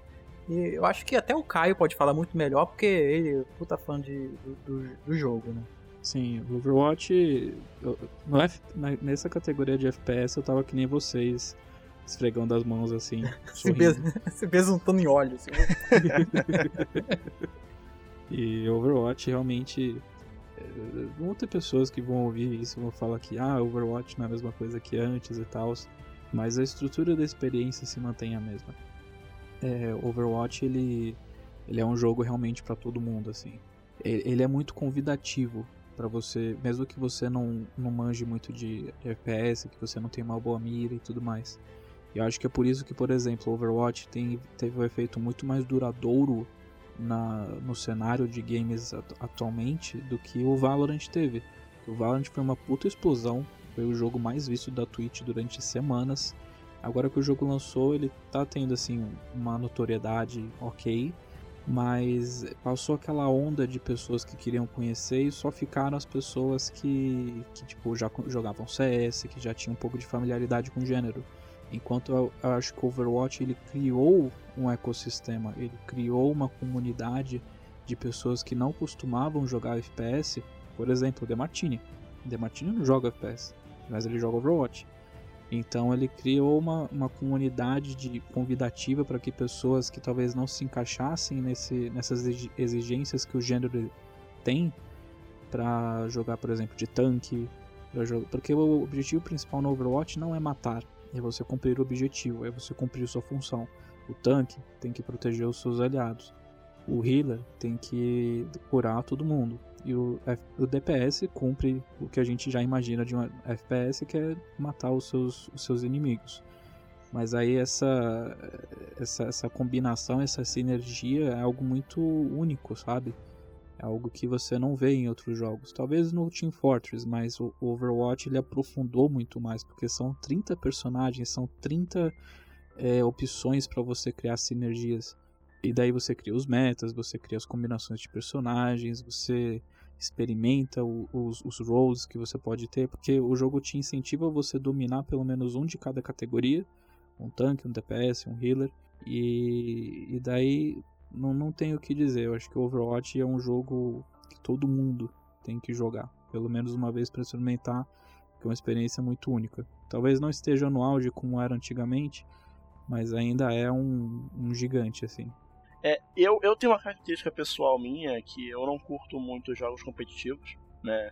Seja de luta, seja de FPS, eu, eu, acabo, eu acabo não pendendo muito para esses gêneros que são focados mais no competitivo. Porém, FPS não é só online. Então, por isso que Sim. hoje eu vou indicar como uma ótima porta de entrada para FPS BioShock.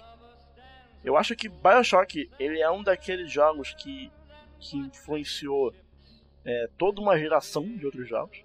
Né? E você precisa conhecer Bioshock pela importância que ele é para a indústria como um todo. Né?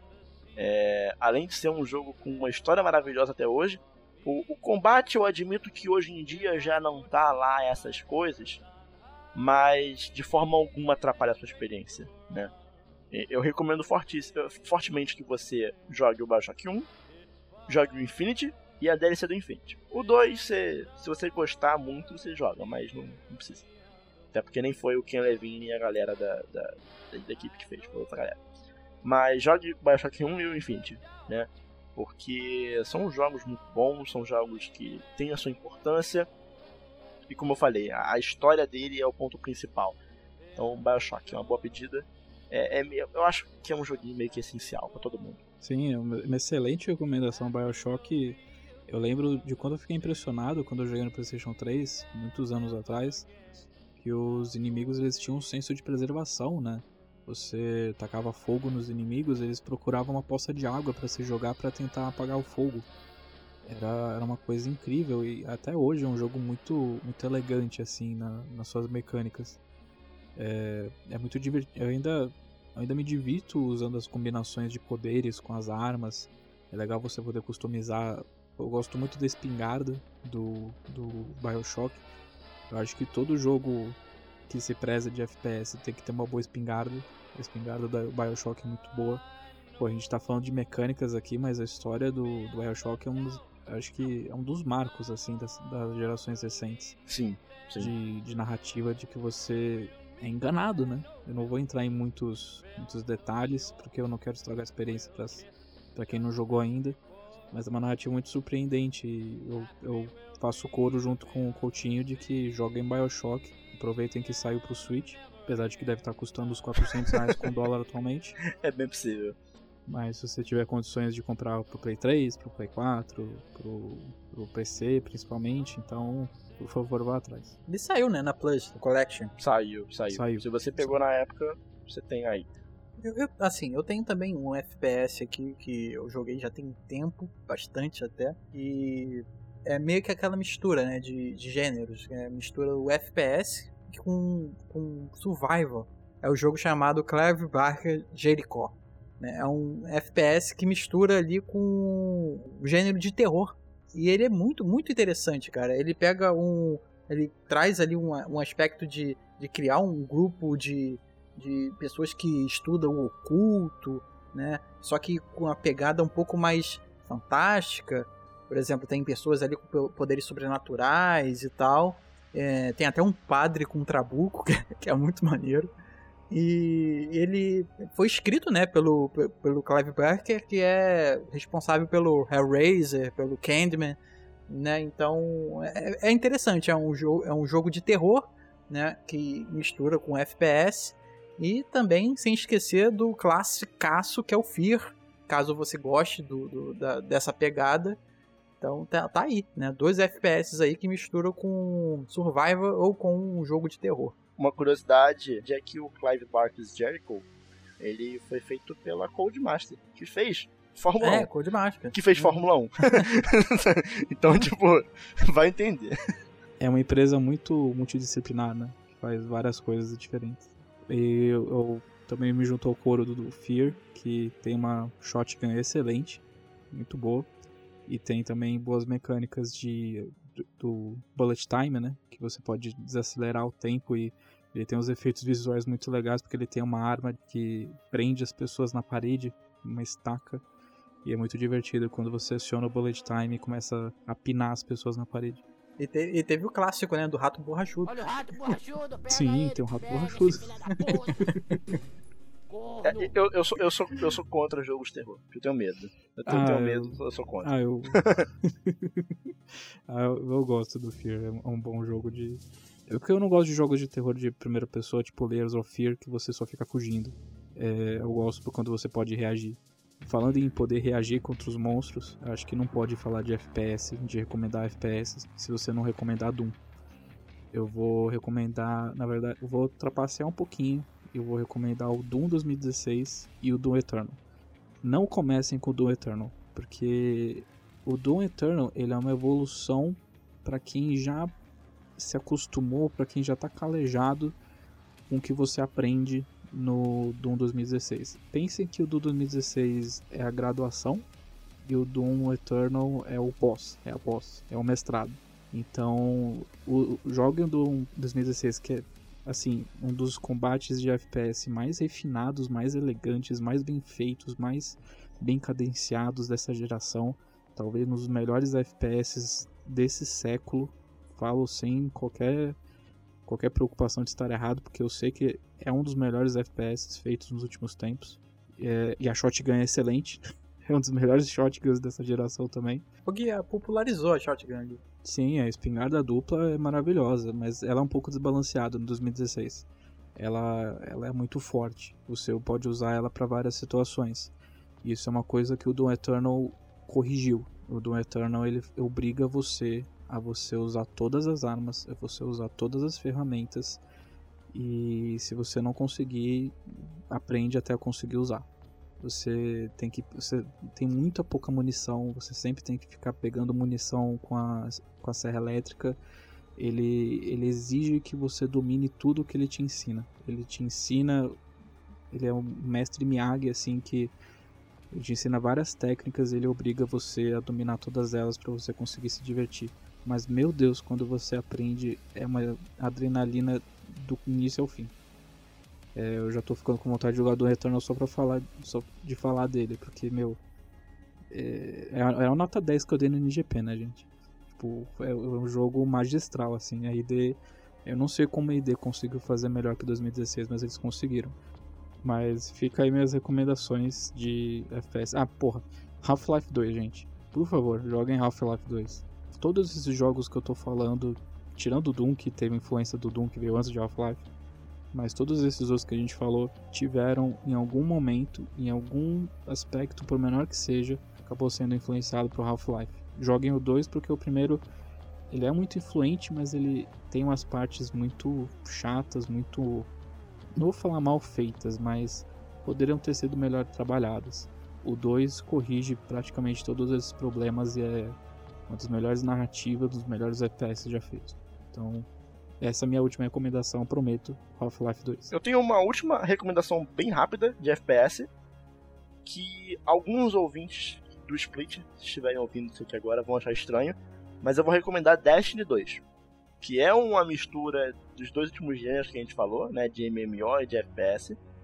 E Destiny 2 é um jogo que me decepcionou um pouco na época que eu joguei, mas por que me decepcionou? Porque eu joguei muito do Destiny 1, muito, muito, muito Destiny 1 tá no meu top 10 da geração atual. E o Destiny 2, ele, ele é meio que mais do mesmo. Porém, o mais do mesmo do ótimo ainda é ótimo. Então, por que, que eu recomendo o 2 ao invés do 1? Porque ele é um jogo que depende muito de uma comunidade ativa e o 2 tem. O 1 não, não tanto. Então, tenha a experiência de Destiny 2, que é um jogo ótimo. É, na minha opinião, é o melhor gameplay de FPS dessa geração. Ou ou de sempre, não sei. eu não tive tanta experiência de FPS, então leve isso em consideração. Mas é o que eu mais curti. Inclusive no PVP é o FPS que eu consegui mais me adaptar e mandar bem. Não sei por qual motivo, mas gosto muito. E Destiny 2 tem uma versão free to play. Então nada mais porta de entrada do que um free to play. Jogue. Bom, jogue em Destiny. E vamos então pro último Starter Pack, que é o de jogos de estratégia e puzzles. Eu acho que esse vai ser o mais abrangente de todos, porque jogos de estratégia, jogos de puzzle, eu, eu citei dois aqui na minha lista que são extremamente opostos. E acho que só para variar, eu, eu vou começar dessa vez. Que eu vou citar um que a gente também falou nos jogos da década, mas não fui eu que citei, que foi o The Martini, que é o Portal 2. É um jogo de FPS também, mas ele é um foco mais em puzzle, ele não tem nenhum combate praticamente. O foco é você entrar numa sala, você tem uma arma que ativa um portal de um lado para o outro e você tem que sair de lá. É um conceito extremamente simples, mas extremamente bem trabalhado. A equipe que acabou sendo contratada pela Valve depois para fazer o Portal 2, Portal 1 e o Portal 2, né? Que é assim, eu acho que é o meu puzzle favorito de todos os tempos. Acho que uma das experiências mais divertidas que eu tive foi nos intervalos do meu trabalho quando eu era professor de inglês. Era eu pegar uma notebook que mal rodava Portal e aí sentar com os professores para tentar decifrar os puzzles do jogo. É, é muito divertido, tem um roteiro engraçadíssimo, tem um dos vilões mais engraçados que é o Whitley e a GLaDOS. É, é, um, é um humor refinadíssimo, assim, é, se você ri só de ver dois robôs conversando, sabe? É, e o trabalho dos atores, dos dubladores desses dois personagens também é excelente. Eu acho que o Whitley ganhou até de melhor personagem na época lá do Game Awards. Então, por favor, joguem Portal 2 que tem para PlayStation 3, mas joguem a versão de PC que eu acho que é a mais a versão mais barata, a versão que vai rodar na maioria dos PCs atualmente. E sabe, vai na fé, cara um dos melhores puzzles já feitos. Eu vou passar a bola pro, pro Coutinho. Vou de novo em um jogo diferente. É, pessoas que são apaixonadas em jogos de estratégia, por favor, não me xinguem, não me matem. eu não tenho tanta experiência assim. E esse jogo foi uma ótima porta de entrada para mim. Então, por isso que está aqui. Eu vou indicar, alguns podem me chamar de nintendista, mas não sou não. Mas eu vou indicar Mario Plus Rabbids do Nintendo Switch. E assim, por quê? É, é um jogo de estratégia que foi fácil de jogar para mim. Ao mesmo tempo que ele é desafiador, ele é simples. Então, se você tiver o Nintendo Switch em mãos, jogue Mario Plus Rabbids. Ele é um jogo naquele estilo XCOM, né, de Mario, com os Rabbids, feito pela Ubisoft. Ele é um jogo bem simples, é, é carismático, divertido. É, uma das coisas que mais me incomodavam quando eu, eu, quando eu fui tentar jogar XCOM, né, porque eu tentei jogar XCOM lá os caras. E uma das coisas que mais me incomodava é que eu fazia uma estratégia perfeita, na minha cabeça perfeita, posicionava o, o, o personagem na posição perfeita, ele tava com a sniper assim, enfiada na, na cabeça do inimigo, ele dava um tiro e tinha 1% de chance de errar e ele errava. Sabe? Aquilo me frustrava de um jeito, porque às vezes aquele tiro dependia, toda a minha estratégia dependia daquele tiro, né? E o Mario Plus Rabbids ele, ele simplifica todas essas mecânicas de XCOM, ele pega todas as mecânicas, simplifica e coloca assim, ó, você vai ter 100% de chance de acertar o inimigo se não tiver obstáculo nenhum entre você e ele. Você vai ter 50% se tiver em cover baixo e 25% em cover alto, algo do tipo. Eu lembro que é 100%, 50%, 25% e 0%. Eu sei que eu não lembro em que ocasião esses números acontecem, mas eu sei que é muito bem definido, sabe? Então eu consigo montar uma estratégia de uma forma mais simplificada, mais fácil. E o jogo ele não é fácil. Você tem que pensar para conseguir terminar ele. Mas eu sinto que ele depende menos de sorte. E eu acho que ele é mais simples e talvez seja a porta ideal, a porta de entrada ideal para jogos nesse estilo, né? Por isso que eu falo que Mario Plus Rabbids ele é, ele é o XCOM Vanilla, sabe? É o XCOM é, é, é, ele tira toda essa parte complexa de XCOM e assim ele é um jogo simples, carismático e divertido. Vai de Mario Plus Rabbids. Bom, até a Ubisoft fez, né? Que é a propriedade do, do, sim, sim. dos coelhos é dele. Inclusive né? teve a apresentação na, na E3 é, fantástica do, do Miyamoto entrando com a arminha no, no, palco do Ubisoft. Maravilhoso aquilo. Infelizmente foi vazado antes. Se aquilo ali não tivesse sido vazado, eu acho que seria um daqueles big moments da E3, sabe? E o desenvolvedor assistindo e é, chorando não, porque o aquilo ali é estava muito, falando do muito jogo. genial, aquilo, né, cara? É maravilhoso. É, é, um, é um joguinho feito com coração. Sim, definitivamente. Senhor, senhor Diogo, Então, é, é, de, de jogos assim de puzzles eu tenho muito pouco, porque assim, eu às vezes é bom você deixar quando você tá, sei lá, frustrado com um jogo de puzzle, é bom você simplesmente deixar o jogo de lado, respirar um pouquinho e voltar depois. né? E normalmente eu acabo não voltando, né? Porque, enfim, eu, eu, eu tenho outros gêneros assim de, de preferência, mas teve um que eu não consegui largar até terminar e eu acho que ele casa muito bem a questão de do puzzle, né, do, do- dos quebra-cabeças, com uma história ali por trás que eu achei sensacional quando eu terminei, que é o Braid. E assim, fora a trilha sonora aqui do jogo que é assim inacreditável e tem uma das melhores músicas pra mim do, do- do- da indústria inteira. né? Eu amo o Braid.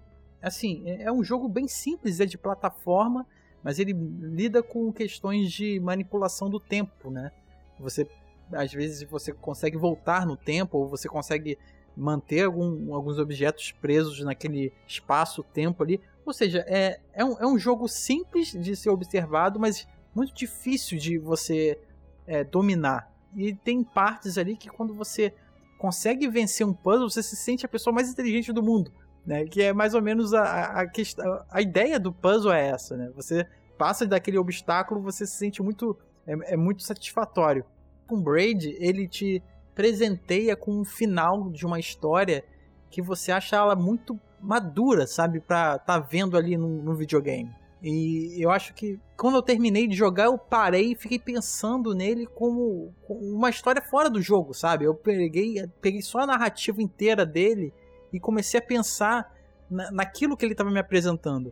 Se você nunca jogou e não gosta de um, de um de, de jogos de puzzle, cara, eu recomendo muito que você pegue o jogo, assista vídeos ensinando como você passa de determinada parte, só para você conhecer a história que o jogo te passa. Né? Que o, o Jonathan Blow, ele até fica um pouco frustrado porque ele ele, ele acredita que é, as pessoas podiam dar uma atenção especial àquilo que ele está tentando contar. E eu não sei se é que, o que casou comigo foi o que ele tentou passar, né? Mas o que eu entendi da história e o que ela me contou foi uma coisa muito muito única e foi um jogo que de um gênero que eu não tenho nenhuma familiaridade.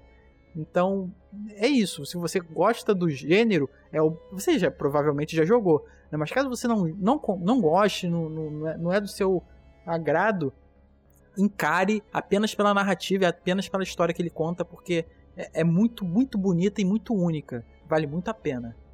Raid, eu gosto muito da arte visual do jogo. Sim. Eu acho, acho uma das mais bonitas que eu vi nos últimos anos. Sim, ele tem toda uma. uma... Ele lembra muito Mario, né? Ele tem a questão de plataforma ali que ele pega muito emprestado. É, mas é, até o final, né? Quando você consegue passar no final de uma fase e fala, não, a princesa não tá aqui, já tá em outro castelo. É mais ou menos aquela premissa, né? Ele pega muito da, da influência que o Mario tem. Mas é, o contexto daquilo que a princesa não tá naquele castelo é uma coisa muito, assim, explode cabeça quando você chega no final. Então, assim, para conhecer esse final, é, eu recomendo muito você não pesquisar sobre, jogue para você, principalmente na última fase, que eu acho que a última fase é genial, sabe? Como ele constrói a narrativa dentro dos puzzles. Então, é, assim, vá jogar Braid, pelo menos, se você não gosta de, de puzzle, joga só esse. Cai a recomendação fortíssima. É, o meu principal aeroporto, só vou deixar aqui um que ainda estou em dúvida se é estratégia ou não, mas fica aí a critério de vocês, mas é um jogo bom de qualquer forma que é o, o Phoenix Wright Ace Attorney, principalmente o primeiro, que ele tem um pouquinho de point and click, ele tem um pouquinho de visual novel, mas eu acho que o principal, principalmente no, na, na melhor parte, que é o dos tribunais, ele é basicamente um puzzle que exige muita lógica de você entender, mas não é apenas um puzzle de você passar de uma porta para outra, ou de você solucionar literalmente um quebra-cabeça, mas é de você solucionar um caso. É um puzzle com então, contexto. Eu considero. É um puzzle com contexto, eu imagino que, imagino que isso valha. Então, o primeiro jogo é. Ele se tornou um dos meus favoritos, assim. Eu joguei ano passado no Switch e a versão remasterizada e, sabe, a trilha sonora, a história, toda a tensão, todo aquele clima dramático dentro do tribunal, os casos do primeiro jogo são excelentes. Isso é um ótimo, um ótimo treino assim cerebral para você testar, testar seu raciocínio lógico. Então fica meu, minha recomendação extra que é o primeiro Phoenix Wright.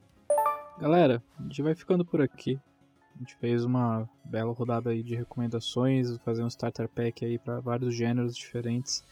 A gente espera que, caso você ouça, experimente algum desses jogos, avisa a gente, fala o que você achou. Tenho certeza que você vai gostar do, pelo menos de alguns desses que a gente recomendou. Só tem maravilha aqui. Só maravilha. Maravilha também é a presença do nosso querido Daniel Coutinho. Eu queria agradecer mais uma vez por você se juntar nessa jornada aí de mais de duas horas de gravação. Hum, hum. E muito obrigado. A porta está sempre aberta para você. Muito obrigado a você novamente pelo espaço. É, já vou deixar aqui o meu jabazinho. Você pode me encontrar lá no Twitter em arroba. Mas já aviso que recentemente eu não estarei no Twitter, porque eu estou lá, tomei essa decisão de me afastar do Twitter até terminar of Us 2, para evitar spoilers. Mas se você por acaso achou que o que eu falo aqui faz sentido é, e quer ouvir mais, eu tô sempre lá como host do Splitcast, você pode seguir a gente em arroba Splitcast Underline, tanto no Twitter quanto no Instagram. Nós temos podcasts quinzenais, às vezes sobre o que estamos jogando, que são os episódios Now Play, que é basicamente onde a gente faz review dos joguinhos ou primeiras impressões. Ou pode não ser um play, pode também ser um episódio que a gente internamente chama de episódio temático, que é um tema pré-definido, né? E a gente pode falar sobre, sobre desde design de boss fight, ou então a história na trilha sonora dos jogos, até episódios sobre jogos que são ruins, mas que tem um espaço no nosso coração, né? Então, só acessar lá no Spotify, Google Podcast, iTunes, vocês sabem, vocês ouvem podcast, vocês sabem onde procurar. Mas é isso, muito obrigado pessoal do NGP, pessoal do New Game Pocket, Obrigado pelo espaço sempre que vocês dão pra gente. E em breve estaremos juntos novamente. Isso aí, ouçam o último episódio deles do Relic Hunter, que eles entrevistaram o pessoal da produção, ficou show de bola. Foi show, foi show. Gravar isso aí foi ótimo. E um resultado. Tem episódios que você olha e você pensa, putz, isso aqui ficou maneiro, hein? E foi um episódio feito. Foi, um- teve uma produção um pouco conturbada. foi muita coisa ali feita no improviso, mas teve um resultado final muito bom. Muito bom, muito bom. Mas, Diogo, Diga. onde o pessoal pode encontrar o NGP nas redes sociais? Então, pessoal, caso vocês queiram encontrar-nos lá nas redes sociais, a gente está lá no Facebook. É facebook.com barra ngameplus. Ou então, né, se você quiser achar a gente lá no Twitter, é twitter.com barra ngameplus. Ou então você vai lá na barra de busca, bota arroba ngameplus, a gente está lá também. Ou então, né, se você quiser achar a gente lá no YouTube, é youtube.com barra ngameplus. Lá a gente tem lives quase todo dia, vídeos de gameplay, vídeos especiais. O Dema tá sempre lá fazendo vídeos. O New Game Pocket está lá também, tá hospedado. Caso você esteja ouvindo isso aqui lá no, lá no Apple Podcast, dá umas 5 estrelinhas, ou então dá um, troca uma ideia com a gente, fala que você gostou, ou então o que você não gostou. É, caso você viu o programa lá no YouTube, dá um comente, dá um like e co- comenta com a gente, troca uma ideia, vê se você jogou um desses jogos já. É, e é isso. Chega mais. Isso aí, gente. Sendo, a gente também tem um sistema de patrocinador. Por R$ 7,99 você entra no grupo do Telegram que conversa comigo, com o Demartini, mais uma galera super legal. Você participa de sorteios exclusivos de keys de jogos, de Game Pass. Mês passado a gente teve um sorteio de Streets of Rage 4 e também nos sorteios gerais, e todo mundo pode participar. Patrocinadores têm mais chances de ganhar, além, é claro, do sorteio já conhecido de gameplay, em que dois patrocinadores todo mês podem escolher o gameplay que o Demartini vai fazer. A gente vai ficando por aqui. Esse foi mais o New Game Pocket. Fiquem bem e até a próxima. Tchau, tchau. Valeu! Tchau.